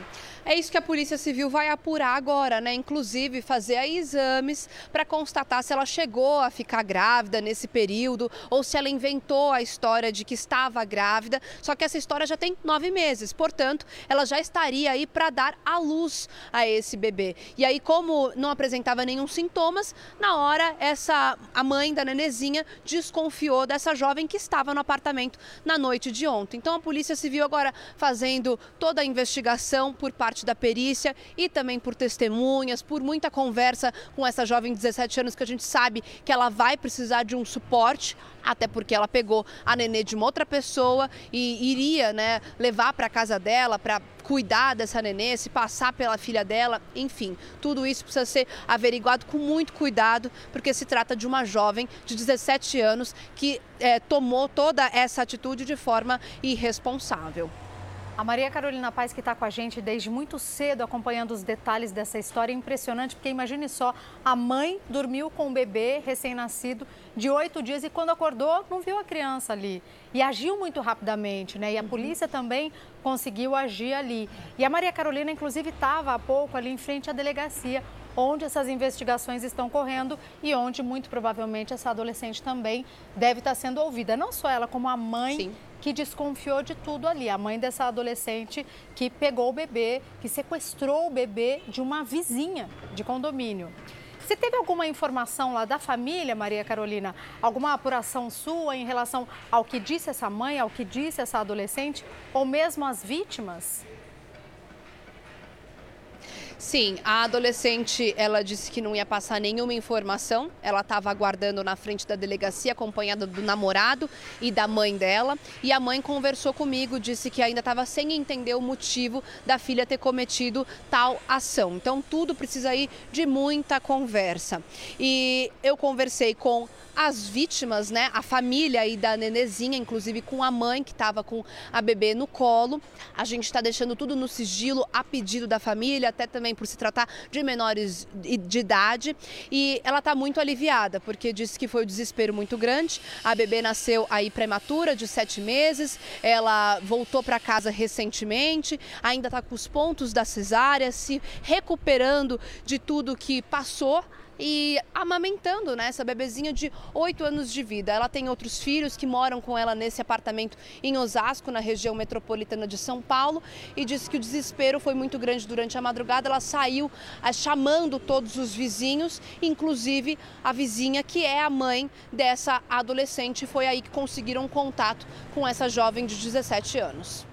Agora, deixa eu compartilhar um relato com vocês. Com certeza já aconteceu com você, com a Camila. A gente está aqui conversando, toca o telefone, o que, que é? Telemarketing. Você né? sabe que no, nos últimos tempos eu percebi que esse tipo de ligação voltou a aumentar. Voltou a acontecer, e não à toa, viu? Ó, presta atenção nisso aqui que a gente vai te contar agora. Uma empresa dos Estados Unidos foi processada em 48 dos 50 estados americanos por fazer nada menos que 7 bilhões de ligações de telemarketing. Você imagina? Um número altíssimo. Aqui no Brasil, como a Fabi falou, é difícil encontrar alguém que não reclame do número de chamadas indesejadas que recebe aí aquela coisa, né? Todos os dias. Esta é a rotina do Ernesto há muitos anos. Toda hora ele tem que parar o que está fazendo para atender o telefone por favor, eu não quero que vocês me incomodem toda semana com essa mesma oferta. Além das ligações com ofertas de serviços e produtos, o aposentado também recebe mensagens indesejadas. As chamadas de telemarketing feitas por atendentes virtuais ou por pessoas mesmo tiram a paciência do aposentado. Não sabe como reagir mais, você não tem o que fazer além do que você já fez tá certo? Na sequência, você fica absolutamente irritado, nervoso, chateado, porque é um, é um, é um, é um, é um susto. E isso não pode acontecer. É contra o Código de Defesa do Consumidor por ser uma prática abusiva. E essa publicidade agressiva e assediadora ela recai principalmente contra o público idoso e pensionistas do INSS. Apesar disso, quem nunca recebeu ligações indesejadas? Ah, tinha uma época que me ligava mais de 20 vezes, assim, no dia. Era tipo de 30 em 30 minutos. É, é geralmente vendendo ou, sei lá, né, cobrança também de cartão. Quantas vezes assim acontece de ligarem no mesmo dia assim para você? Ah, umas 5, 6, depende. depende. São insistentes. Uhum. São bastante. Quando se atende e diz que não quer aquele serviço, eles logo desligam? Não, eles insistem, insistem em vender aquilo, né? Mas mesmo você falando que não quer, às vezes chega até a desligar o telefone. Você já tentou bloquear esses números? Já tentei, mas eu não consigo. Como é que eu faço? No Brasil, um projeto de lei para regulamentar esta questão está parado há mais de um ano na Câmara dos Deputados. A Anatel, Agência Nacional de Telecomunicações, disponibiliza o site Não Me Perturbe, onde é possível cadastrar o número usado e notificar a empresa para que não ligue novamente. Nos estados, há um serviço semelhante, oferecido pelos PROCONs. Em São Paulo, por exemplo, tem o Não Me Ligue. Faz, preenche o cadastro, coloca o, o seu telefone, coloca os seus dados, o seu CPF, que não quer mais receber essas ligações indesejadas e insistentes. Só que muitas empresas acabam utilizando outros números para continuar importunando. Esta prática também deve ser denunciada aos órgãos de defesa do consumidor. A reincidência após o bloqueio pode ser penalizada. Se após 30 dias da inclusão do telefone no cadastro e o consumidor continuar recebendo insistentes ligações de telemarketing, ele pode sim requerer aí ao órgão de defesa do consumidor que aplique multa administrativa contra essa empresa. Nos Estados Unidos, uma empresa foi acusada de fazer mais de 7,5 bilhões de ligações automáticas ilegais em todo o país. E por isso está sendo processada em 48 dos 50 estados americanos. Para consumidores como o seu Ernesto, ligação indesejada é condição para banir a empresa de novos negócios. A única coisa que você pode fazer, e eu pratico isso, é fugir das instituições que te incomodam. Então, se uma operadora me liga insistentemente, eu troco de operadora. Tá? Se um plano de saúde me perturba, eu troco o plano de saúde. Quem está com a gente é Manuela Queiroz. Manu, ótimo dia para você. Vamos saber como está o tempo em Goiânia. A gente tem já, Manu? Aqui, a gente já está girando os repórteres aqui. Aí sim, a Manuela Queiroz. Manu, onde você está? Como vai ficar o tempo por aí? Oi, meninas, bom dia para vocês. Bom dia a todos que nos acompanham também aqui no Fala Brasil Especial de sábado. Como vocês podem ver, o tempo, o dia já começou com muito sol, como sempre aqui em Goiânia, né? Neste momento faz 23 graus, sensação térmica como pra gente aqui, ó, como nossa equipe que tá debaixo do solzão, é muito mais alta, né? Mas olha, nenhuma nuvem no céu, tá limpinho, deve ficar assim o fim de semana todo em todo o estado de Goiânia. Faz frio de madrugada 6 graus de mínima é a temperatura que deve ser registrada hoje aqui em Goiânia. E aí a turma aproveita para vir curtir o dia lindo no parque. Olha só que registro lindo aí do nosso cinegrafista Agmar Elias, está mostrando ali as crianças curtindo, os animais também curtindo. E aí esse dia lindo que a gente está mostrando aqui de um dos cartões postais de Goiânia, que é o Parque Vaca Brava. Então, para quem está, no, está nos acompanhando agora, pode saber que vai ter dia lindo para curtir hoje e amanhã. Voltamos à redação do Fala Brasil. Manu, fica aqui um pouquinho com a gente. A gente estava dizendo aqui de São Paulo, né? O dia começou com 16 graus, 15 graus, mas a expectativa para a semana é de que o tempo melhore. Como está aí em Goiânia? Você falou hoje, né, que a temperatura chega aos 16 aí à noite. O que, que é bom fazer em Goiânia? Dá uma dica para quem nos assiste, está aí na sua região. e esse dia lindo aí, né, nesse parque, muita gente caminhando também. A gente está viajando com você, Manu. Ai, que delícia, gente. Olha, pra gente aqui, 16 graus de mínima é gelado, né? Aí todo mundo aproveita para tirar aquela roupinha de frio do armário, para ficar mais elegante e curtir, sabe o quê, gente? Fabiana vai gostar de ouvir isso, que eu sei que ela gosta. Tomar um caldo, comer uma pamonha, um caldo nessas festas que a gente tem nessa época de junho, né? Tem muitas festas típicas dessa época, as famosas quadrilhas, e hoje tem muita aqui, tanto em Goiânia como também no interior do estado. E aí a turma aproveita para curtir essa culinária deliciosa que a gente tem aqui no estado de Goiás, com essa temperatura mais amena. Dá, né? Vocês querem ir? Uma pamonha de doce, uma de sal, um caldinho, quentão. Que tal? Uma chica doida, hein? Vai aí. Ô, Manu, eu já ia te dizer que eu entendi isso como um convite. Falou de pamonha, já pisquei aqui, já combinei com a Manuela Queiroz, que eu não conheço Goiânia, dá para acreditar, gente. O reduto dos sertanejos ali, a gente entrevista Vem. tanto, né, no nosso Domingo Espetacular.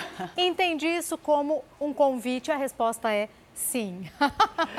Aproveita o fim de semana aí, um beijo para a galera da Record TV também de Goiânia, viu? É isso, Segue bora. daí, Camila. É isso, bora, Manu. Bom, a gente vai agora para Vitória, nesse nosso Giro Tempo no Espírito Santo. A gente está com Alex Pandini ao vivo aqui no Fala Brasil.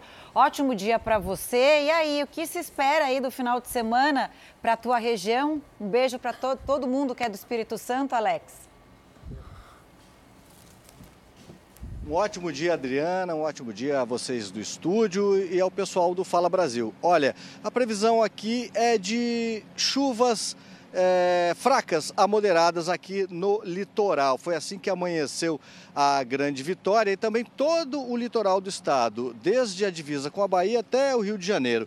Isso por causa de uma umidade trazida pelos ventos costeiros, que provoca essa chuva fraca em todo o litoral principalmente pela manhã. A tendência é que o tempo nublado, com algumas aberturas de sol, persiga ao longo do dia e fique assim também no domingo. Nas demais áreas, no interior do estado, poucas nuvens e não há previsão de chuva. É, na Grande Vitória, mínima de 18, máxima de 30 graus e na região serrana, mínima de 12 e máxima de 23 graus. Antes de encerrar, eu estou aqui ao lado ó, de um pé de aroeira que tem a famosa pimenta rosa, muito boa para tempero. Então a previsão do tempo aqui de Vitória termina assim, com um pouquinho de culinária. Voltamos aos estúdios do Fala Brasil. Ótima pedida, culinária também. A pimenta rosa também vai bem em drink, né, Alex? Obrigada, viu, aí pela dica. Um beijo a todos. Ótimo dia. Agora a gente vai para Belém, no Pará, com a Marília Argolo. Fui para o norte nessa semana fazer uma matéria para o Domingo Espetacular. Nossa, como o clima é bom por aí, né? O povo muito também animado, receptivo. Adorei. Culinária maravilhosa, Marília. Bom dia para você, bom final de semana. Como vai ficar a previsão do tempo e aonde você está? Mostra para gente.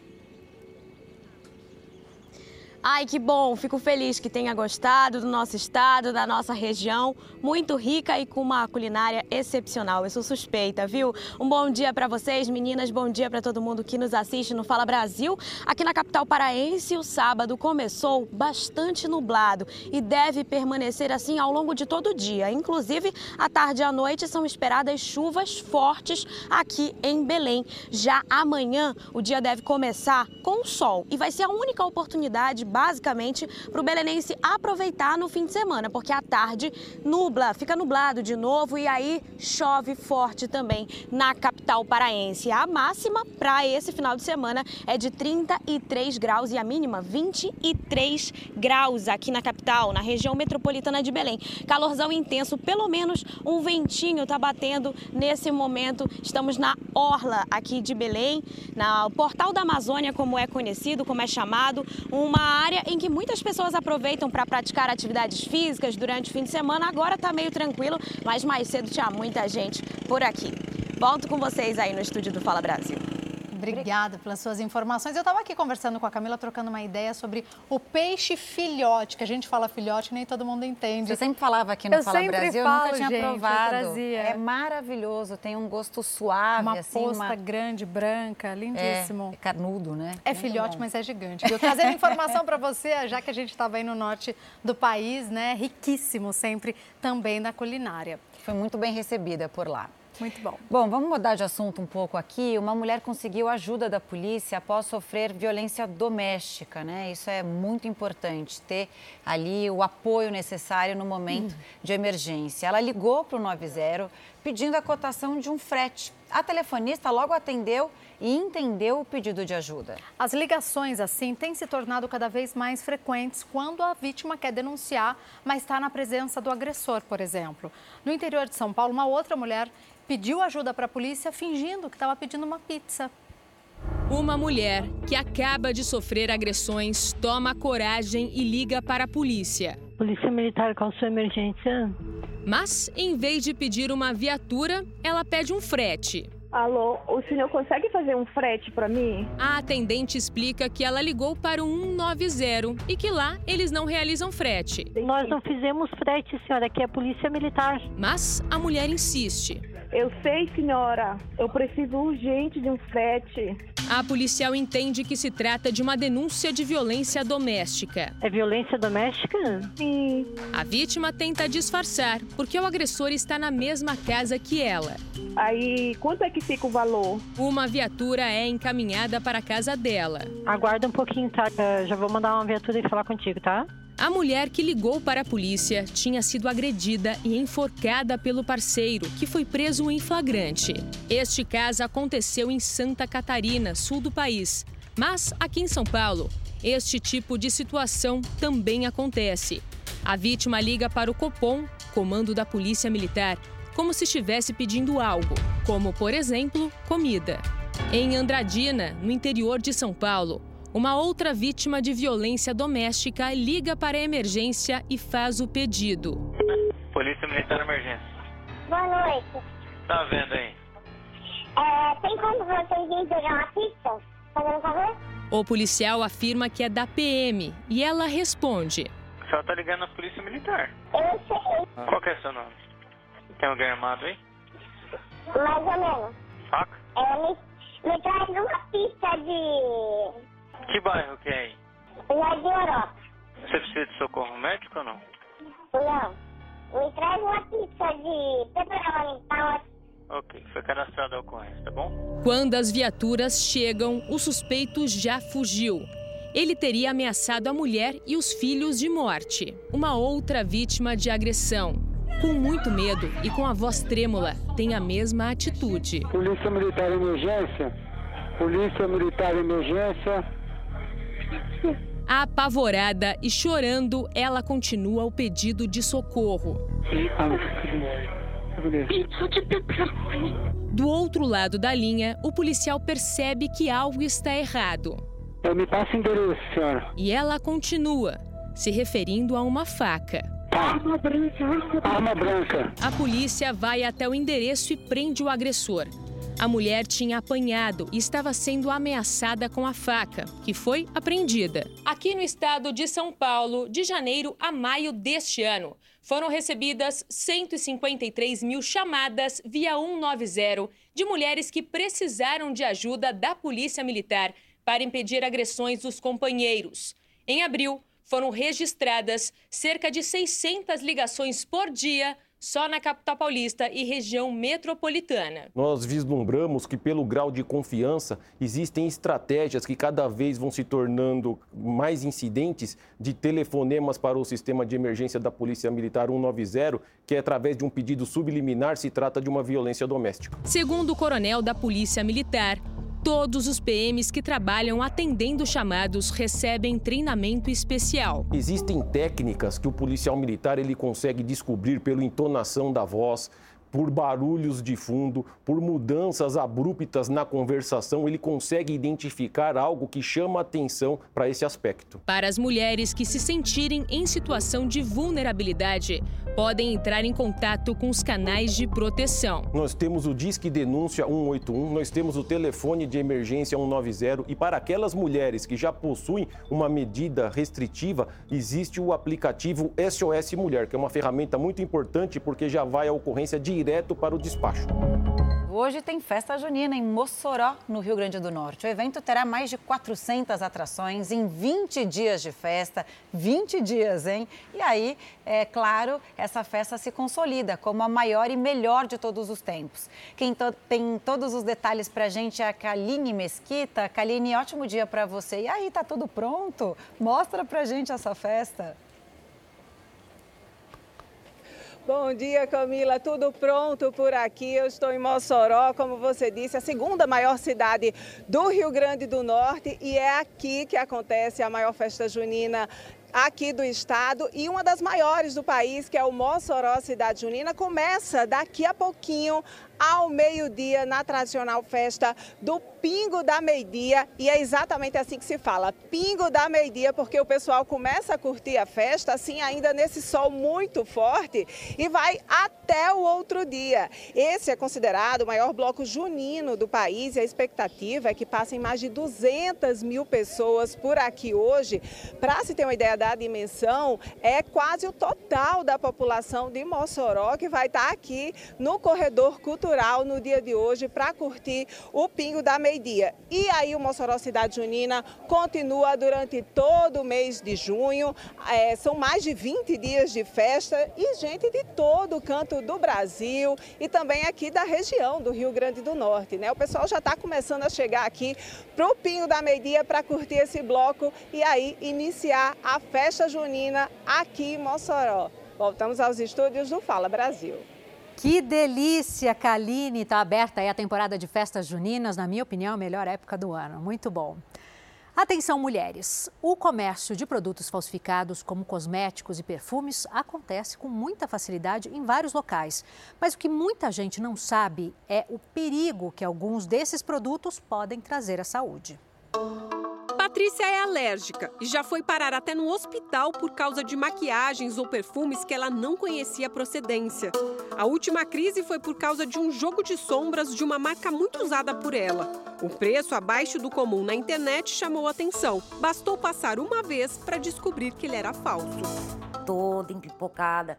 Aí é perna, é braço, é tudo. Sabonete, shampoo. Tem que ser tudo ou antialérgico ou, na maioria das vezes, de bebê.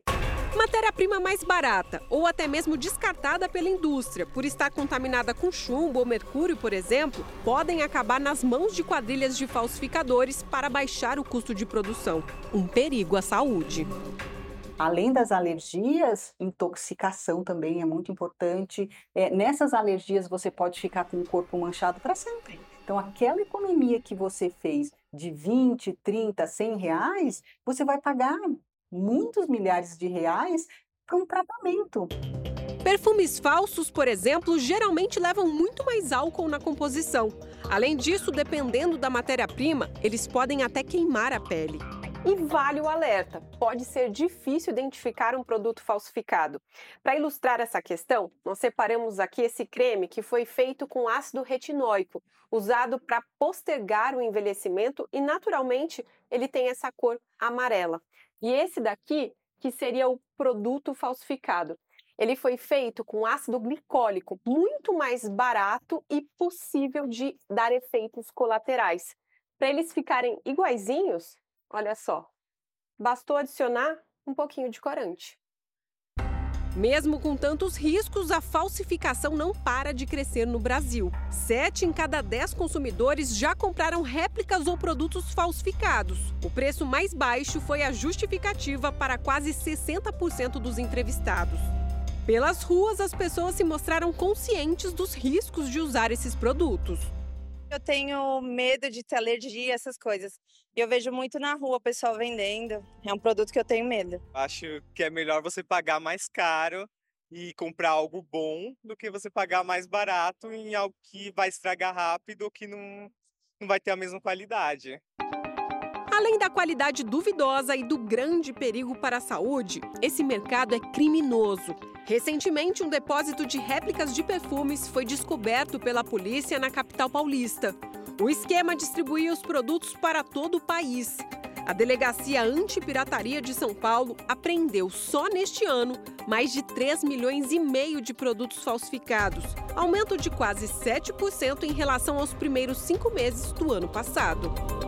As pessoas que comercializam ou então mantêm em depósito esse tipo de produto falsificado, esses perfumes falsificados, respondem por crime contra a propriedade industrial e, além do crime contra a propriedade industrial, podem responder também por crime contra a saúde pública, caso o, perici... o laudo pericial estabeleça que há uma nocividade dos produtos utilizados para a produção desses perfumes falsificados. A polícia cumpriu mandados de busca e apreensão em três presídios do Rio Grande do Sul. Mais de 30 celulares foram apreendidos com detentos suspeitos de aplicar o golpe do nudes de dentro das celas. Os policiais fizeram buscas no interior de celas da penitenciária de alta segurança de Charqueadas e nas penitenciárias estaduais de Porto Alegre e Sapucaia do Sul. Mais de 30 celulares foram apreendidos.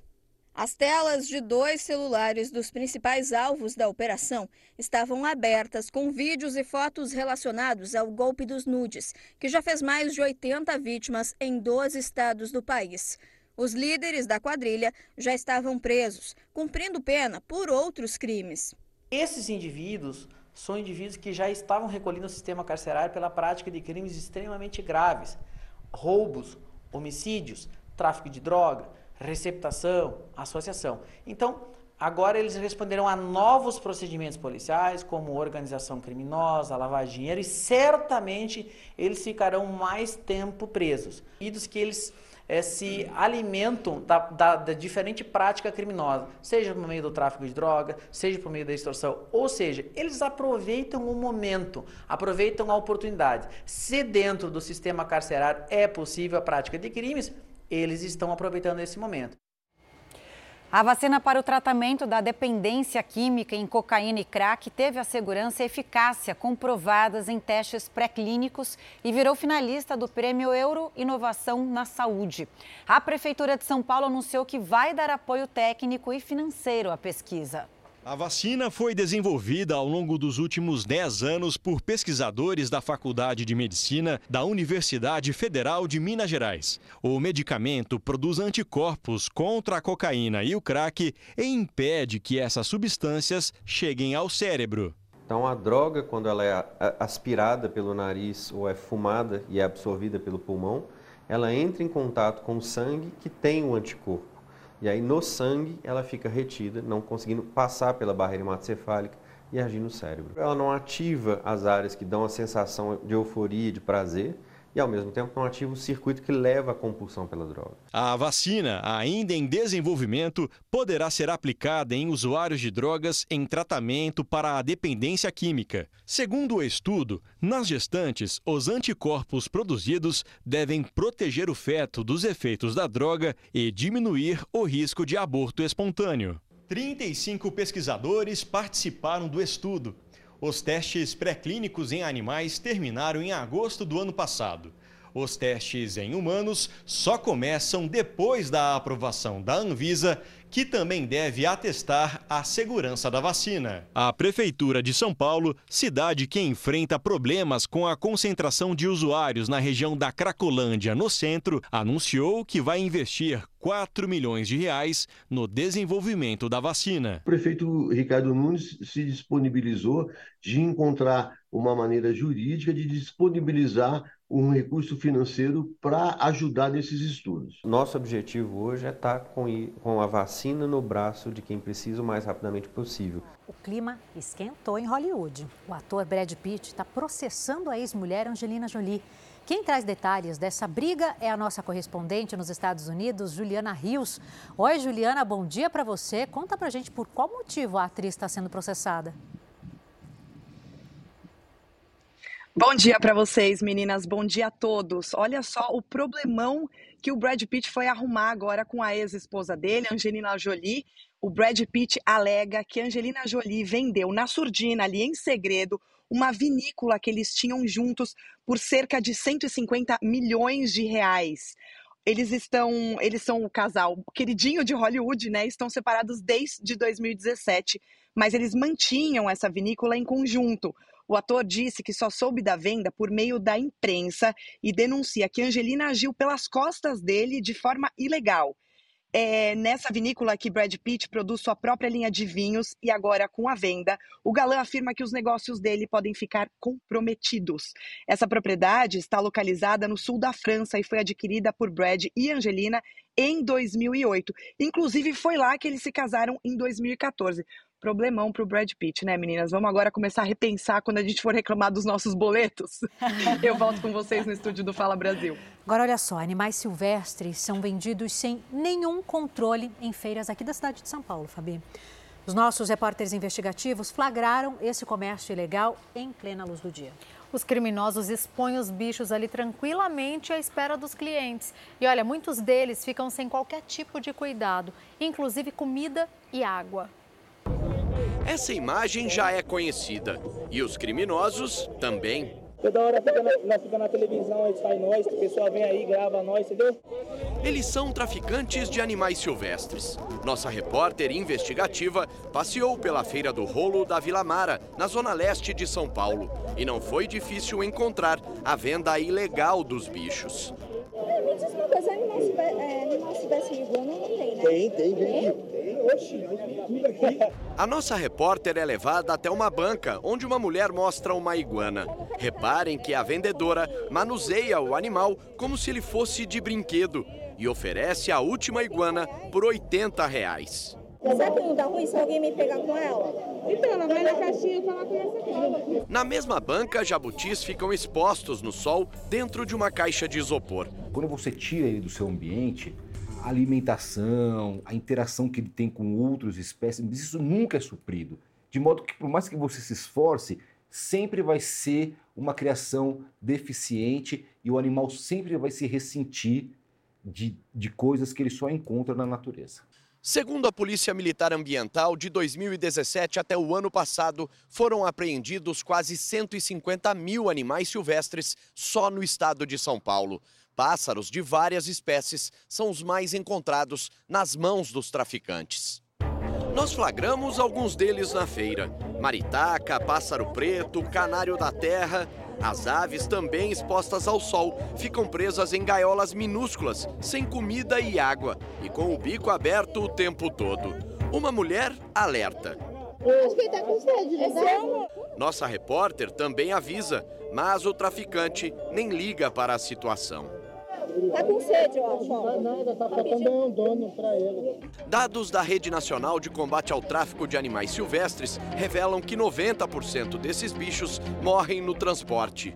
Muitas vezes vem de regiões longínquas, nessas pequenas caixas, e grande parte desses animais acabam morrendo por esse mau acondicionamento dentro dessas caixas. Tanto a Polícia Civil quanto a Polícia Militar Ambiental dizem que fazem operações frequentes contra o tráfico de animais silvestres, mas reclamam que a lei é branda. A pena, tanto para quem vende quanto para quem compra os bichos de forma ilegal, pode chegar a um ano de prisão e dificilmente alguém fica preso por isso.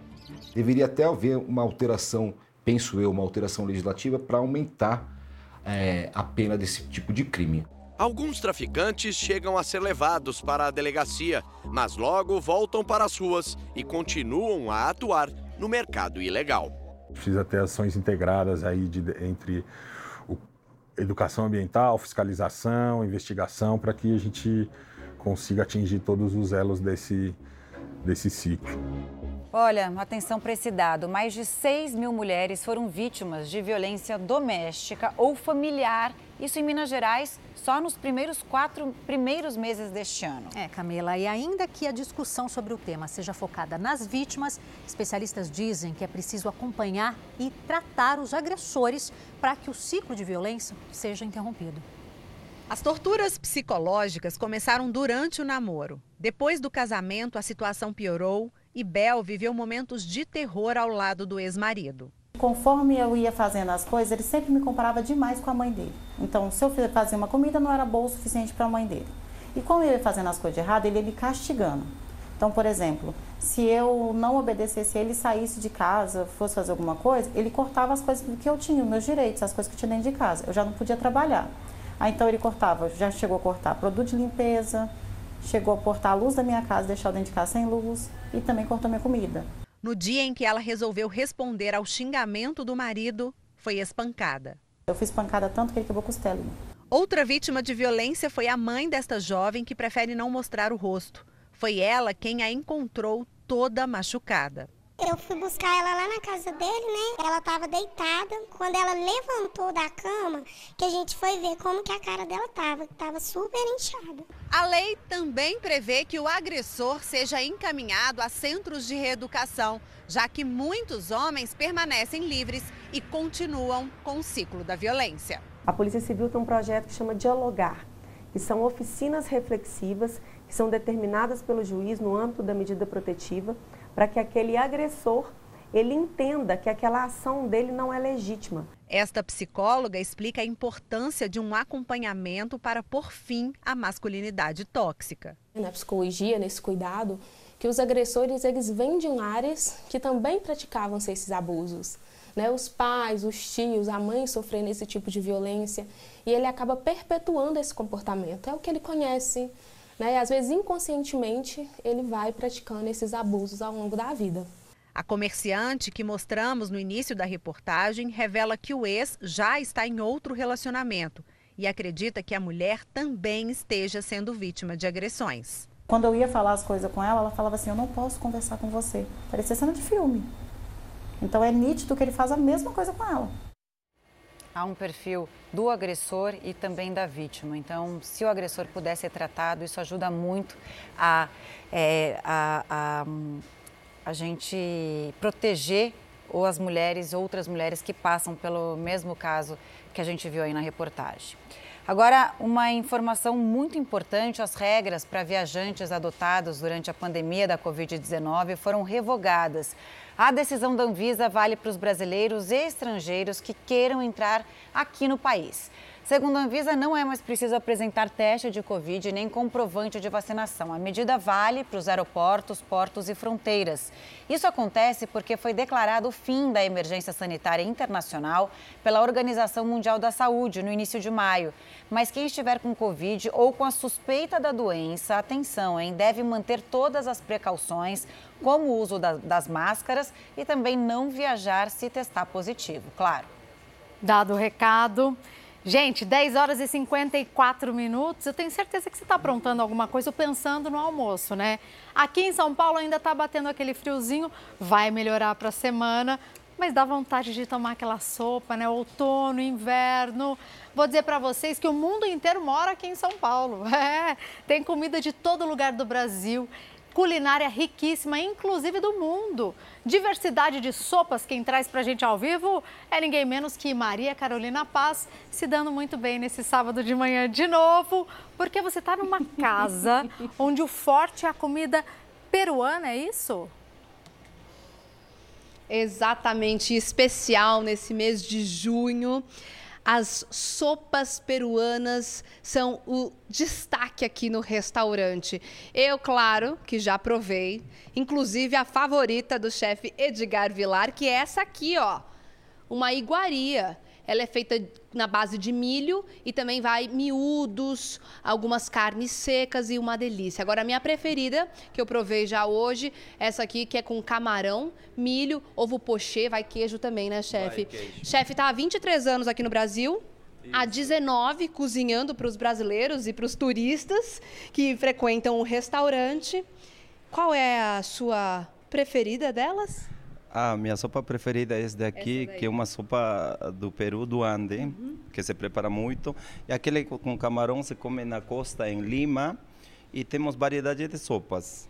Essa aqui é uma sopa mais leve, ela vai cabelinho de anjo, aquele macarrão bem é, fininho, né? Já essa é um caldo mais denso, vai aí alguns ingredientes mais pesados. Sim, em essa sopa aí vai cheiro verde, várias este, espécies que, que combinam e com galinha e, e muito boa. Para frio é muito boa, ele esquenta muito o corpo, né? Uma coisa também que eu achei muito interessante da culinária é esse milho aqui. Muitos milhos diferentes no Peru e esse Sim. é um milho bem grande e é feito na frigideira, é isso? Isso, torrado é na frigideira. Crocante e levinho, ó. Uma delícia. Gostou? Super diferente. Essa aqui é uma sopa que é feita em dois tempos. É uma sopa feita em dois tempos com o fumê de peixe, é uma sopa com peixe, né? porque Peru eh, abarca uma boa parte do Oceano Pacífico, então allá nós temos muita variedade de peixes, frutos do mar, então nossas sopas também eh, vai com frutos do mar, peixe, essas coisas. E é isso mesmo que a gente vai fazer agora, finalizar uma sopa com frutos do mar, não é? É uma sopa extremamente é, diferente. A gente não tem aqui no Brasil, é uma sopa quente e é finalizada com um prato típico do Peru, que é o ceviche, que é esse, são esses peixes e frutos do mar marinados. Isso, este é um ceviche, este peixe é marinado, aqui a sopa é a base de ocorre a base de, de, pimentas peruanas, que temos variedade de pimentas, frutos do mar, então, e uma sopa muito boa, esse daqui, muita gente gosta, é finalizado com, com ceviche, uma sopa quente, sim, mas é muito, muito delicioso. Mariscos, lula, camarão e o peixe. É claro Isso. que eu vou provar e deixar todo mundo com água na boca. Essa mistura quente com frio. Hum. Muito bom. Muito bom. Muito bom. Meninas, vocês estão com água na boca aí no estúdio? Eu com muita água na boca, Maria Carolina. E vou te falar que ceviche é meu prato preferido com essa misturinha aí na sopa. Eu tô muito curiosa para conhecer esse sabor. E eu tenho uma curiosidade, gostaria que você perguntasse para o chefe. Ele falou, você contou que ele já está aqui, se eu não me engano, há duas décadas, né, cozinhando para os brasileiros. Eu gostaria de saber se nesse período todo ele precisou fazer alguma adaptaçãozinha no prato, porque o brasileiro tem aquela mania, né, de colocar ali, ah, e se a gente colocar, sei lá, um azeitinho, colocar alguma coisinha? Ele teve que fazer alguma adaptação em alguma receita claro. tradicional peruana para agradar mais os brasileiros? Há 23 anos aqui no Brasil, 19 cozinhando para os brasileiros. Sim. Já aconteceu de clientes pedirem uma adaptação? Você já mudou algum prato tradicional do Peru? Colocar aí algum ingrediente mais brasileiro para trazer para nossa culinária? Sim, a maioria das nossas nossas comidas, nossas sopas, já todos são é, para paladar brasileiro, porque eh, no Peru mesmo essas sopas são um pouco mais fortes, eles vai eh, com muitos mais ingredientes, muitos mais miúdos, então essas sopas já são sopas eh, já eh, para paladar brasileiro. Por exemplo, aquela sopa que a gente viu, que é a pariguela, que é feito em dois tempos, ele já é com filé de peixe. Lá no Peru é com peixe inteiro. Ah. Um peixão enorme na peixão sopa. Peixão enorme na sopa. Então, há várias coisas que aqui estão sendo já adaptadas, eh, mas sempre eh, usamos os temperos peruanos, as pimentas, a, as batatas, o milho, porque isso faz parte da, da, da nossa cultura. E é sempre um banquete assim? É sempre. Rinconcito peruano sempre um banquete. E uma coisa também curiosa é que lá no Peru vocês co comem sopa, tomam a sopa o ano todo. Aqui é um especial para o nosso tempo mais frio, principalmente no, no, no agora em junho. E tá tudo muito bonito e muito delicioso, viu, chefe? Parabéns. Obrigado. ah, realmente, uma mesa maravilhosa. Adorei essa é, essa toalha que vocês colocaram, a toalha peruana, né? Só lembrando aqui Linda. que a gastronomia peruana é uma das melhores do mundo, considerada uma das melhores do mundo. Lima é uma capital gastronômica mundial. Tem vários restaurantes que estão no topo de ranking, né? No ranking dos melhores restaurantes do mundo. Tem vários restaurantes. Michelin, que é aquele, né, que você ganha estrela Michelin, os melhores chefes, tem pelo menos três restaurantes que estão no topo da lista. Agora eu pergunto para o chefe, tem uma coisa meio polêmica enquanto a Cacá come, né? A gente está falando aqui, a Cacá está experimentando, estou assim, ó, só concordando com o chefe. Eu queria saber... Tô aproveitando aqui esse banquete que me foi montado. E o coentro, né? Porque brasileiro é isso, ou ama coentro ou detesta coentro. coentro. E lá no Peru é uhum. muito comum usar coentro o nas coentro. receitas. Como é que é? O chefe coloca aqui ou ele dá uma segurada no coentro? Lá no Peru é muito comum usar o coentro em tudo. Sim. Aqui o brasileiro ele tem essa coisa do 50 a 50%, ou gosta ou odeia. É. Essa é uma sopa, inclusive, que a base dela é de coentro, né? Bem forte, Sim. então. Aqui, como é que é? Dá uma segurada no coentro? É, a gente dá bastante, na realidade, bastante segurada com coentro, porque é, o brasileiro é isso mesmo, 50 a 50. Então, é, a gente tenta colocar menos coentro, às vezes coloca mais cebolinha, mais salsinha, outras, outras ervas que vai aromatizar e vai dar um pouco mais de sabor às nossas sopas. Chefe, essa aqui que se assemelha também à nossa canja, não é? Ah, essa é muito semelhante com canja daqui do Brasil, com a diferença que ele está feito com coentro, a base de coentro. Muito boa. Bom, né? Uhum. Eu adoro essa sopa daqui. Então come, chefe. Maria Carolina Paz, que momento, hein? Olha, gente, momento melhor não há, tá ali. Que glória. Do melhor que há, da melhor comida do mundo, né? Considerada aí a comida peruana. Conta uma coisa pra gente, a gente estava olhando atento, né, aos ingredientes ali. Tem um milho preto ali, aliás, o milho é uma das bases aí, né, de uso da culinária peruana. Ele traz de lá, ele compra aqui, como é que ele faz para compor os ingredientes e ser fiel ali à culinária peruana? Conta pra gente. Esse milho preto, ele trouxe curiosidade. Ele é assim mesmo? É, esse milho preto é assim mesmo. O milho é o, o milho roxo, né? Isso é feito para fazer eh, nossos sucos naturais, chicha morada. A gente o que que faz? O Peru é um país onde que tem muita variedade de, de milhos. Então, uma deles é aquele milho roxo, que ele é especialmente para fazer chicha morada, suco de milho que a gente vende a diário aqui. Uma também um suco muito delicioso que adoram as pessoas. A Fabi, apresentadora, ela ficou curiosa. Ela quer saber, acho que ela vai preparar pratos na casa dela também, né? ela quer saber se esse tipo de ingrediente, por exemplo, uma iguaria, esse milho roxo, bem típico do Peru, vende aqui no Brasil ou você traz os ingredientes de lá? Hoje em dia vendem aqui no Brasil. Ah, o, o, tem conterrâneos, tem bolivianos que trabalham muito com esse produto, porque Bolívia e Peru eh, tem muita semelhança em produtos, então sempre a gente encontra nas feiras bolivianas esse milho. E a gente tem também essa característica aqui em São Paulo, né? Todo mundo sabe que a gente consegue permear por diferentes culturas, diferentes paladares, a gente encontra tudo aqui em São Paulo, né? É verdade isso. Obrigada, viu, Maria Carolina? A gente está falando com você, mas a gente está babando já pensando se faz em casa, se vai aí, mas ficamos com vontade de provar aí, de ir até esse restaurante típico Tem que vir peruano aqui. aqui em São Paulo. Obrigada. Maria Carolina, faça bom proveito, você e a equipe, enquanto a gente toca o noticiário Vou. por aqui, viu? Ótima pedida para a hora do almoço, não é? Tenho Combinado. certeza disso. Beijo para todo mundo aí, aproveita, se joga mesmo. Vamos seguir daqui para contar para você sobre um estudo inédito sobre o futuro de jovens brasileiros no mercado de trabalho. E olha, tem dado preocupante aí, viu?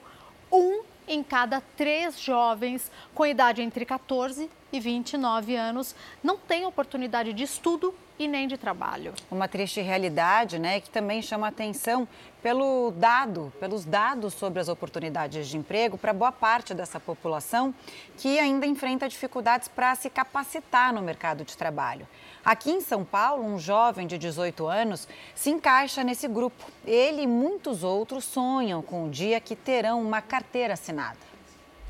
O mundo tem tanto a oferecer, mas os sonhos são poucos. Tá aí, não cheguei a pensar nisso daí não. Foi difícil começar a nossa conversa. É que o Marcos ficou um pouco contido na hora que chegamos para gravar com ele. Mas essa defensiva tem uma explicação. O jovem mora num bairro de periferia em São Paulo. Vive com a avó e está terminando o ensino médio. Já sem perspectiva de trabalho, ele está passando os dias na esperança de ter a carteira assinada. Arrumar um trampo fixo, né? Que não seja bico. Marcos estava me contando que consegue semanalmente fazer alguns bicos, como por exemplo descarregar um caminhão, montar móvel planejado. Só que não é algo garantido. Ajuda no orçamento familiar, mas não dá para sustentar a família toda. O caso dele se encontra também com muitas outras pessoas. Por isso que viemos até o maior centro comercial da América Latina para conhecer histórias. Histórias de pessoas que por muitas vezes buscam por placas como essas. Tem a Nicole, O mercado às vezes quer alguém com as pessoas com experiência e geralmente a gente jovem não tem muita experiência, começando a entrar no mercado agora. o João. Procurar emprego hoje em dia não tá fácil, tá difícil, né? E às vezes é falta de experiência também, né? Pra poder trabalhar no lugar, né? Porque depende do- da profissão, né? Que você quer trabalhar, é bom ter experiência boa. Eu, quando comecei a trabalhar aqui, não tinha experiência, mas aprendi rápido. A preocupação na hora de ir em busca de uma vaga não é à toa. Uma pesquisa escancarou que um terço dos jovens entre 14 e 29 anos não tem oportunidade de emprego e nem de estudo. Claro que a gente tem um efeito da pandemia também, que trouxe tanta questão da, da saída da escola, mas também é, por conta das oportunidades mesmo disponíveis para essa geração é, mais vulnerável. E uma desigualdade muito grande também, para que a gente possa ter ofertas tanto de estudo quanto de trabalho que sejam apropriadas para esses, esses grupos que estão aqui nessa geração sem SEM. A pesquisa ainda mostra que 15% apenas estudam, 39% só trabalham, 5% estão estudando, mas estão sem emprego e 27% está sem oportunidade de estudar e de colocar a mão na massa. Tá difícil para as pessoas arranjarem emprego agora. Antigamente era bem mais, como é, mais fácil, né? Hoje em dia está bem mais difícil. Por isso, quem consegue se encaixar no mercado de trabalho dá duro para não sair mais. Dou o meu melhor, chego no meu horário certo, bato a minha meta, faço o impossível para conseguir minha vaga aqui, continuar. Porque tem meta. Se não chegar na meta, não dá o melhor, não tem como. É isso. Agora, com a chegada do frio, uma preocupação que atinge muitas famílias é a meningite, doença que se espalha em ambientes fechados e tem uma ocorrência maior no inverno. Em uma creche da Grande São Paulo, quatro crianças foram infectadas com meningite. O Mateu, de três anos, foi parar na UTI. Um susto e tanto para a mãe dele. Agora o Mateu finalmente está em casa e pode ter contato com o irmão mais velho. Mas o menino de três anos deu um susto na família. Ficou dez dias internado no hospital com meningite, cinco deles na UTI. Uma angústia que a mãe não gosta nem de lembrar. Muita angústia, sem saber do que se tratava, né? Então é bem. A gente fica com muito medo. Maria conta que o menino teve febre alta e dor de cabeça na creche. Quando ela foi buscar o filho, foi alertada pela professora que uma outra criança testou positivo para meningite. A Maria entrou em desespero e correu para o hospital. Não deu outra. Mateu também estava com a doença. O filho dela não era o segundo, mas o quarto caso confirmado de meningite na creche. A escola não tinha passado nenhum aviso e a gente tem um portal, um canal da direção com os pais e nada tinha sido notificado. Até abril deste ano, o estado de São Paulo registrou 1.140 casos de meningite, 9% a mais que no ano passado, quando foram confirmados 1.040 casos. Por isso, a Secretaria de Saúde ampliou a faixa etária de vacinação, principal meio de prevenção contra a doença. Adolescentes de até 19 anos devem se vacinar, mesmo que já tenham tomado a vacina nos primeiros meses de vida. No calendário de rotina, a vacinação contra a meningite tipo C, mais comum no Brasil, deve ser realizada em três doses, sendo as duas primeiras aos 13 e 5 meses de idade, com intervalo de oito semanas entre as doses, e um reforço, preferencialmente, aos 12 meses. A letalidade da meningite é maior entre as crianças menores de 5 anos, mas, segundo o vice-presidente da Sociedade Brasileira de Imunizações, são os adolescentes que mais transmitem.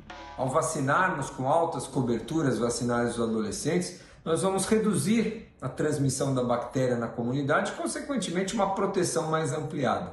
A meningite é uma infecção grave que atinge diretamente as meninges, que são as membranas que envolvem o cérebro e a medula espinhal.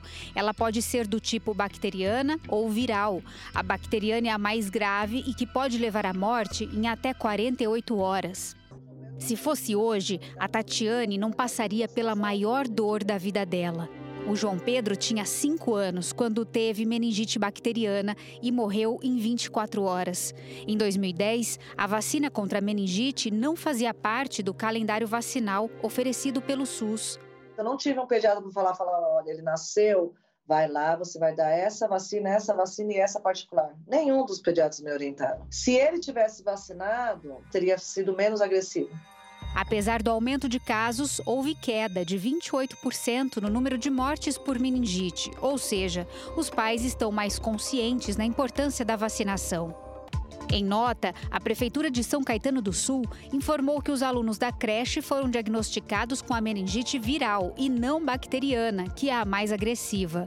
Disse que medidas de higiene foram adotadas para evitar o contágio de crianças e profissionais da escola. A vacina está aí é para ajudar, né? Bom, agora a notícia que vem do espaço. Pela primeira vez, a Agência Espacial Europeia realizou uma transmissão ao vivo de Marte. Uma câmera especial foi usada a uma distância de quase 3 milhões de quilômetros de distância. Os registros chegaram na Terra com cerca de 17 minutos de atraso e a transmissão durou uma hora. O evento é uma comemoração ao aniversário de 20 anos da missão não tripulada que estuda a atmosfera e a superfície do planeta vermelho. Agora há uma expectativa de que o homem chegue a Marte em 2030. Será que vai ser possível? Fabuloso, né, isso? E olha, uma pessoa morreu e dezenas ficaram feridas em decorrência da enchente, de muitas enchentes no Japão. Segundo as autoridades, três pessoas ainda seguem desaparecidas. A inundação foi causada pelo remanescente do tufão Mauar, que agora foi rebaixado para uma tempestade tropical. Especialistas disseram que a mudança climática está intensificando o risco de chuvas fortes no Japão. Clientes denunciam uma empresa que, segundo eles, vende carros financiados, mas entrega cotas de consórcio. Isso significa que o veículo nunca é entregue já no início do plano. Já encerrou o expediente? Mas você pode me responder, vocês trabalham com consórcio ou financiamento? Esse que é o responsável? O senhor pode responder a dúvida das pessoas aqui, por favor? Foi assim durante boa parte do dia. Os clientes da empresa, que fica no bairro Palmares, em Belo Horizonte, acionaram a polícia militar e também a civil. Todas essas pessoas alegam que foram lesadas. Passou os 20 dias, ele não me entregou. Aí eu questionei com ele que era um, era um consórcio. Eu falei, é um consórcio? Ele falou, não, é financiamento. As vítimas são atraídas por anúncios nas redes sociais. A facilidade no pagamento e a possibilidade de realizar o negócio, mesmo estando com o nome negativado, fizeram com que Jean não pensasse duas vezes. Ele é motorista de aplicativo e atualmente roda neste carro alugado. Viu no anúncio a oportunidade de trabalhar com o próprio veículo. O prejuízo dele foi de R$ 1.500. Você pensa em ter um veículo próprio para trabalhar. Aí você chega aqui, depois que você assina tudo, você descobre que é um consórcio. Segundo as vítimas, a todo momento os funcionários falam que se trata de um financiamento. Os interessados se animam com a possibilidade de receber o veículo em poucos dias e depositam o sinal de pagamento. As vítimas alegam que o poder de convencimento dos funcionários é tão grande que todas elas assinaram um contrato que não é de financiamento, e sim de grupo de consórcio. Elas informaram ainda que essa assinatura aconteceu de forma digital. O documento apareceu na tela do celular do funcionário e elas mal tiveram condições de ler o texto na íntegra. São muitas as histórias de pessoas que tiveram prejuízo. Elas pretendem acionar o Ministério Público. E olha, a empresa entrou em contato com o jornalismo da Record TV e afirmou que tem tradição de 21 anos no mercado e também que todos os clientes têm contrato assinado e ligação gravada confirmando que tem ciência de que aderiu a um consórcio e que se algum cliente tiver prova de que foi feito algum procedimento no ato da venda fora desse padrão, é feita a devolução integral do valor pago de maneira imediata. Um estudo do Banco Central apontou que os brasileiros usam cada vez menos dinheiro em espécie depois da implementação do Pix. Uma facilidade, né? E justamente essa praticidade aí das transferências e a segurança também são alguns dos motivos das pessoas optarem por pararem de usar notas. Levantamento do Banco Central revela que o uso de cédulas em papel caiu muito no país desde novembro de 2020, quando o Pix foi implementado. O Ademir usa o Pix para tudo, nem tem dinheiro na carteira. Aliás, ele nem lembra da última vez que usou uma cédula. Dinheiro é muito, muito raro mesmo eu, eu, eu usar, entendeu? Então, eu não me lembro mais ou menos a última vez que eu, que eu usei. Teobaldo é uma daquelas pessoas que utiliza mais de uma conta bancária para o Pix. Facilita mais, eu evito de entrar em outras casas lotéricas, né? eu evito de entrar em banco. O Luiz tem 72 anos de idade. No táxi, são 35 anos de profissão. Ele também é um dos adeptos ao Pix inclusive para a segurança no trabalho. Para nós aqui é, é bom porque também evita de trazer muito dinheiro por causa do assalto, né? Transações bancárias, pagamentos de boletos, compras em geral. O Pix tomou conta de tudo. Para se ter uma ideia, em abril do ano passado, aqui no Espírito Santo foram realizadas 25 milhões e 700 mil transações por meio dessa tecnologia.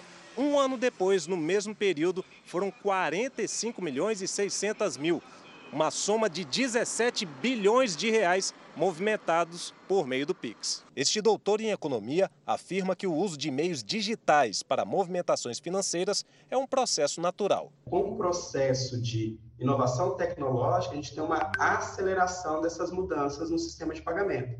Então, o Pix ele surge como um resultado dessas mudanças, né, dessa incorporação tecnológica no dia a dia. E o monumento ao corredor foi inaugurado em Águas de Lindóia, no interior paulista, justamente para homenagear o ex-atleta, o famoso Vanderlei Cordeiro. Coisa boa, né? Essa escultura foi instalada para incentivar o esporte, destacar a trajetória de superação de Vanderlei. Ele foi vitorioso nas Olimpíadas de Atenas, na Grécia. A gente lembrando aqui, né? Que apesar daquele empurrão de um irlandês, lembra? Quando ele liderava a corrida, ele conseguiu superar. Um verdadeiro campeão brasileiro.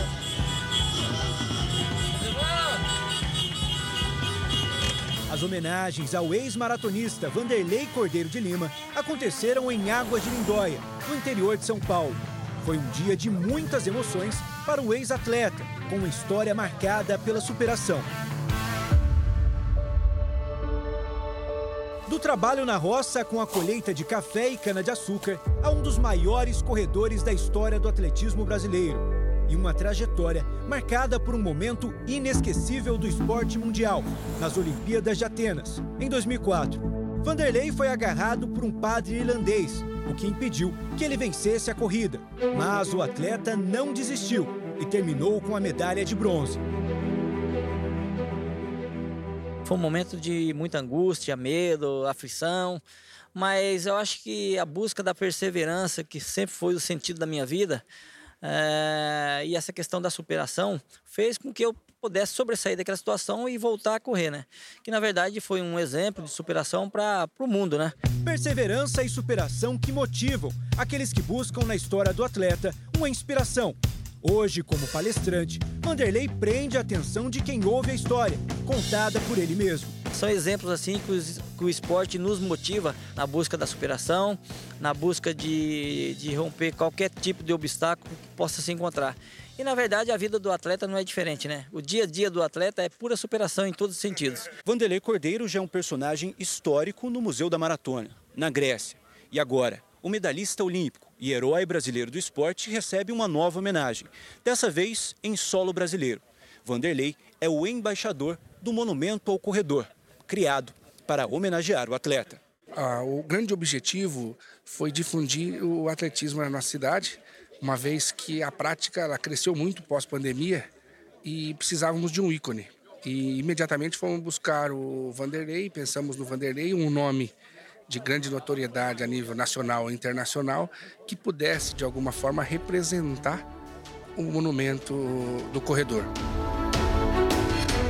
Este corredor se inspira em Vanderlei e diz que o ex-maratonista foi a motivação para sair do sedentarismo e mudar de vida. Três anos atrás eu era totalmente sedentário, com mais de 120 quilos.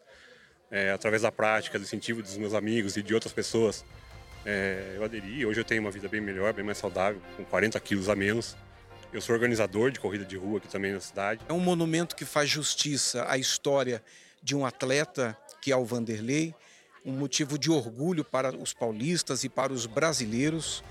E esse reconhecimento da cidade demonstra que a cidade também quer investir no turismo esportivo. A trajetória vitoriosa ficou mais uma vez registrada, agora aqui no Brasil. E Vanderlei garante, quando é na terra natal, o significado fica ainda mais forte. Eu nunca desisti do meu sonho. Eu sempre alimentei o meu sonho para sempre seguir adiante para buscar as minhas conquistas. Então é dessa forma que eu quero motivar as pessoas, que elas não desistam dos seus sonhos, que elas persistam, façam por onde, que certamente a conquista vai ser lá na frente com muita gratidão.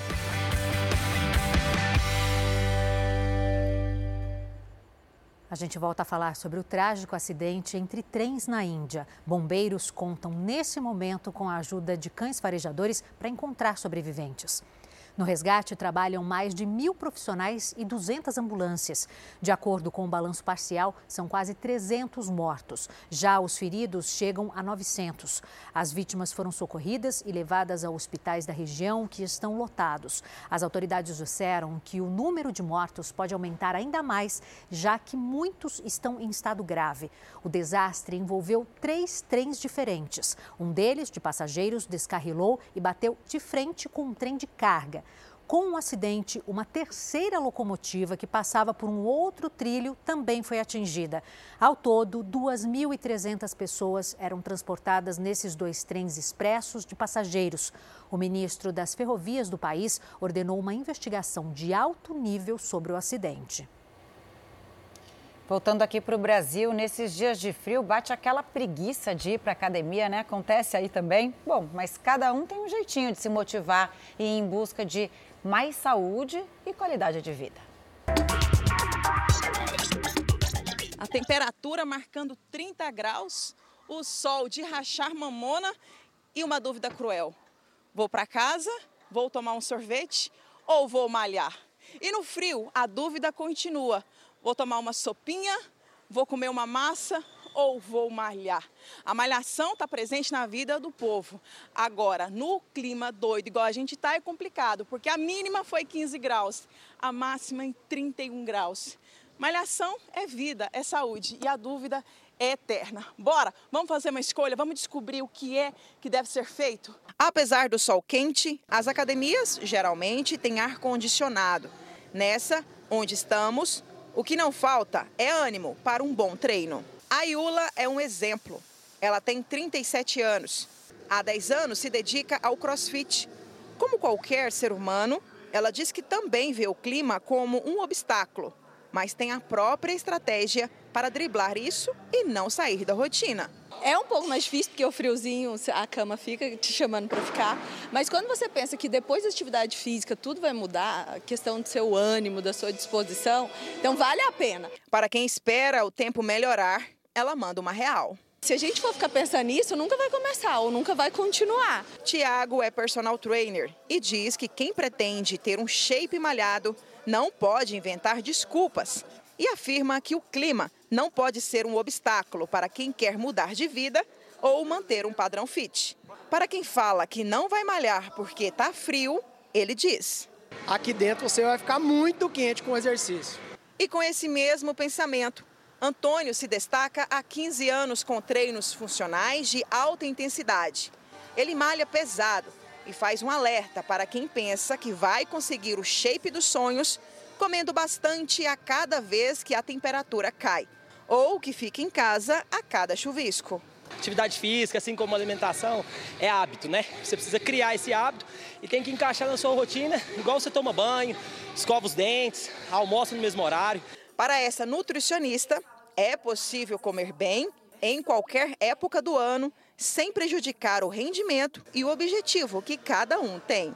Para quem está pensando em malhar mas está sentindo frio, nada de sopas, chocolate quente ou comida forte. Esse tipo de alimento, é, eles são de mais lenta digestão e absorção. Então, se a pessoa come um prato de macarrão no intervalo de tempo muito próximo, não vai dar tempo dele ser totalmente digerido. E além disso, o pico de glicose que esse excesso de carboidrato gera, vai gerar consequentemente um pico de insulina e isso deixa a pessoa mais lenta, mais preguiçosa. Vamos continuar ali em Goiás, porque uma goiana ganhou um concurso de melhor fundi do país. Agora ela vai representar o Brasil na etapa mundial na Suíça. A Clara é de Pirinópolis e recentemente conquistou uma importante competição. O fundi que ela faz foi destaque no concurso de melhor fundi do Brasil. Mas cá entre nós, ela é filha de um suíço que se mudou para Goiás e produz queijos suíços da mais alta qualidade na região dos Pirineus. Que ele começou essa produção dos queijos, começou a aprender a fazer primeiro aqui no Brasil com mestres queijeiros, foi à Suíça também. A receita teve origem na Suíça e foi inventada durante a Segunda Guerra Mundial, devido à impossibilidade dos camponeses das regiões montanhosas de buscar alimentos nas cidades por causa do intenso frio e dos combates. Diz a história que essa receita foi feita no Brasil pela primeira vez em 1974, na cidade de Gramado, no Rio Grande do Sul. E existem variações nos sabores, que abrangem chocolate, queijo e carne. Mas para agradar o paladar dos jurados do concurso de melhor fundido Brasil, a Clara apostou na receita tradicional, mas teve algum toque aí, Clara? Sim, eu trouxe o toque de Goiás para lá. Então o concurso ele ocorreu na casa do cônsul geral da Suíça, que fica em São Paulo. É, foram 10 candidatos, cada um com a sua receita. O que era obrigatório era utilizar 50% do queijo gruyère suíço. O restante era a escolha do candidato. Então, eu quis levar, claro, os queijos do meu pai, para dar esse toque do terroir dos Pirineus. Para preparar, a Clara começa passando a cabeça de alho na panela. Na sequência, coloca o vinho branco seco, amido de milho e depois os queijos, pimenta do reino e noz moscada. Só mexer mais um pouco e está pronto. O queijo ele tem que ser ideal para ser derretido. Acho que é por isso que os nossos, a nossa textura ficou na frente, porque é um queijo feito para derreter. Então mexe assim na panela,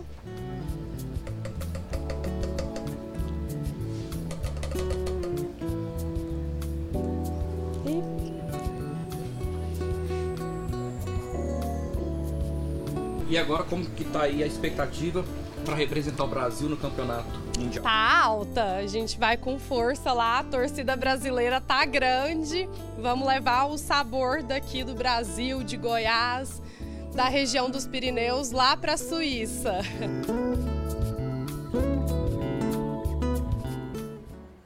Boa sorte!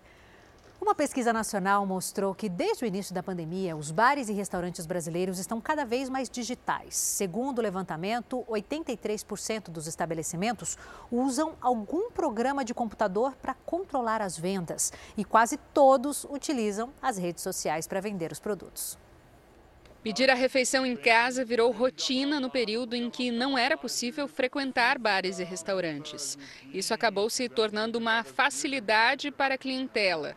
Por isso, o sistema de delivery que ganhou força durante a pandemia segue até hoje, assim como softwares de gestão, custo por mercadoria e faturamento está tudo interligado, né? Então, quando o cliente paga ali, por exemplo, pagou no cartão de crédito, o sistema já calcula quanto que isso vai me descontar, quando que eu vou receber, quando eu compro um produto e preciso botar ele para dentro do estoque, eu subo um arquivo para dentro do sistema uh, da, da, nota fiscal e quando esse arquivo sobe ali, o sistema já entende, ah, chegaram tantas refrigerantes, tantas águas e, e então tu consegue fazer todo o controle ali. Uma pesquisa exclusiva da Associação Brasileira de Bares e Restaurantes mostrou que hoje hoje, 83% dos estabelecimentos usam algum tipo de software para controlar as vendas. E quase 100% possui pelo menos uma rede social. A pesquisa foi feita com mais de 1.500 empresários de todo o país. Adotar estratégias digitais faz com que os estabelecimentos aumentem a produtividade e eficiência. Até para os pedidos, o papel e a caneta ficaram para trás. Hoje são feitos em totens ou pelo celular, assim como os cardápios acessados através de um QR Code. Com a tecnologia avançando a todo momento, bares e restaurantes também não param de se atualizar e agradar ainda mais os clientes. A Polícia Federal fechou seis garimpos ilegais e resgatou 24 trabalhadores em condições semelhantes à escravidão em Cumaru, no norte do Pará. Foram apreendidas quatro escavadeiras hidráulicas, espingardas, munições e recipientes com mercúrio. Os trabalhadores resgatados moravam em barracos de lona, sem água tratada e nem banheiro. Vários pontos identificados por imagens de satélite não possuíam autorização da Agência Nacional de Mineração para a exploração do ouro. Uma mulher foi presa depois de sequestrar um recém-nascido em São Paulo. A criança tinha apenas oito dias de vida. Agora o alívio. A filha está de volta aos braços da mãe. Enrolada no cobertor, a neném de menos de 10 dias de vida que foi sequestrada. A suspeita do crime é uma menor de idade. A jovem, de 17 anos, estava com a bebê. Sempre achei ela uma pessoa normal. Entrava lá com minhas filhas, conversava com minhas filhas, nunca ia imaginar que ela poderia fazer isso, né? A família da bebê e a mãe da sequestradora moram em um mesmo condomínio aqui em Osasco, região metropolitana de São Paulo. A sequestradora estava no apartamento conversando com outros jovens quando decidiu ir embora.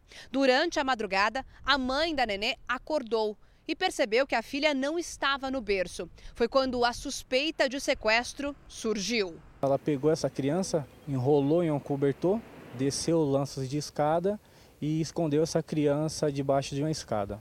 Posterior, ela pediu uma motorista de aplicativo, voltou para essa residência, se despediu dali que estavam e foi embora com essa criança no colo. A Polícia Civil apura se o caso foi premeditado. Eu já imaginei que tinha sido ela, porque ela fala que está grávida e sendo que ela não está. Eu acho que ela pegou a criança para poder falar que era filho dela. A menor de idade acusada não quis gravar entrevista. A mãe dela disse que não sabe por qual motivo a filha fez isso. Um avião monomotor fez um pouso forçado agora de manhã no Milharal, na zona rural de Lusiânia, no Distrito Federal. Os bombeiros não souberam informar o que teria causado o acidente. A equipe disse que isolou o local e preveniu que um incêndio pudesse acontecer até a chegada das equipes da aeronáutica. De acordo com o Corpo de Bombeiros, não há vítimas nem feridos. Agora, uma informação de utilidade pública aqui no Fala Brasil. Você sabia que pode recorrer à justiça caso seu carro tenha algum dano depois de cair num buraco? O motorista conseguiu receber de volta o prejuízo que teve. No meio do caminho tinha um buraco. Aí ele foi coberto por entulho. A rotina do seu Helenildo e da família é desviar desse problema todos os dias, porque o buraco, agora coberto por pedaços de concreto e pedras, está bem na frente da casa dele, na zona leste de São Paulo. Quase dois meses aí tá aí, o cara não vem arrumar, o povo fica reclamando, os carros para passar já bateu uns dois carros, já bateu aí nos entulhos e nada fizeram até hoje. Se antes o buraco era problema, agora as pedras também se tornaram um risco para os motoristas e pedestres. Ontem quase pegou uma pedra em mim, os carros passam na maior velocidade e pegou um, um entulho, quer dizer, um, um pedrisco e quase me acidentou lá dentro. Muito buraco. Você sai de um pequeno, cai num grande. Você tenta sair do grande, cai num pequeno. O número de reclamações na prefeitura aumentou 38,8% no primeiro trimestre do ano em relação ao mesmo período do ano passado. A Zona Leste lidera o ranking. Tem cinco entre os dez bairros mais atingidos. Difícil encontrar alguém que trabalhe como motorista que não tenha danificado o carro em algum buraco. Puxa de bandeja, bandeja, pneu, corte de pneu, roda. Buracos na via podem causar acidentes e também danificar os veículos. Essa é uma preocupação constante dos motoristas. O que muita gente não sabe é que, caso tenha algum problema com buraco, seja na cidade ou em rodovias, é possível pedir o ressarcimento pelo estrago. Não, não sabia. Vão saber, né? É porque, segundo esse advogado, a responsabilidade pela manutenção das vias é do poder público, ou no caso de rodovias, da concessionária que a administra. Seja uma perda de um pneu, seja um amassamento, enfim, um capotamento, tudo isso que foi decorrência justamente do buraco na pista vai dar ensejo para uma indenização. Só que isso pode demorar bastante. O Edson esperou três anos para receber pelo estrago causado no veículo. Ele mora no Paraná e estava viajando para Santa Catarina quando não conseguiu desviar de um buraco na BR-101. Ele desalinhou o, volante e ficou trepidando. O bacharel em direito procurou a concessionária administradora da rodovia. Segundo ele, tiraram fotos do carro, mas não ressarciram de imediato. Foi preciso entrar na justiça, pois ainda argumentaram que o motorista inventou o problema. Eles falaram que aquele buraco lá não justificava o defeito do carro. Edson pediu conserto mais indenização por danos morais. Depois de três anos, ele conseguiu apenas o ressarcimento do prejuízo, mas ainda assim não se arrepende de ter ido atrás de um direito. A gente paga o pedágio. E acontece isso. O advogado orienta que os motoristas façam o mesmo, caso sejam vítimas de algum buraco na via.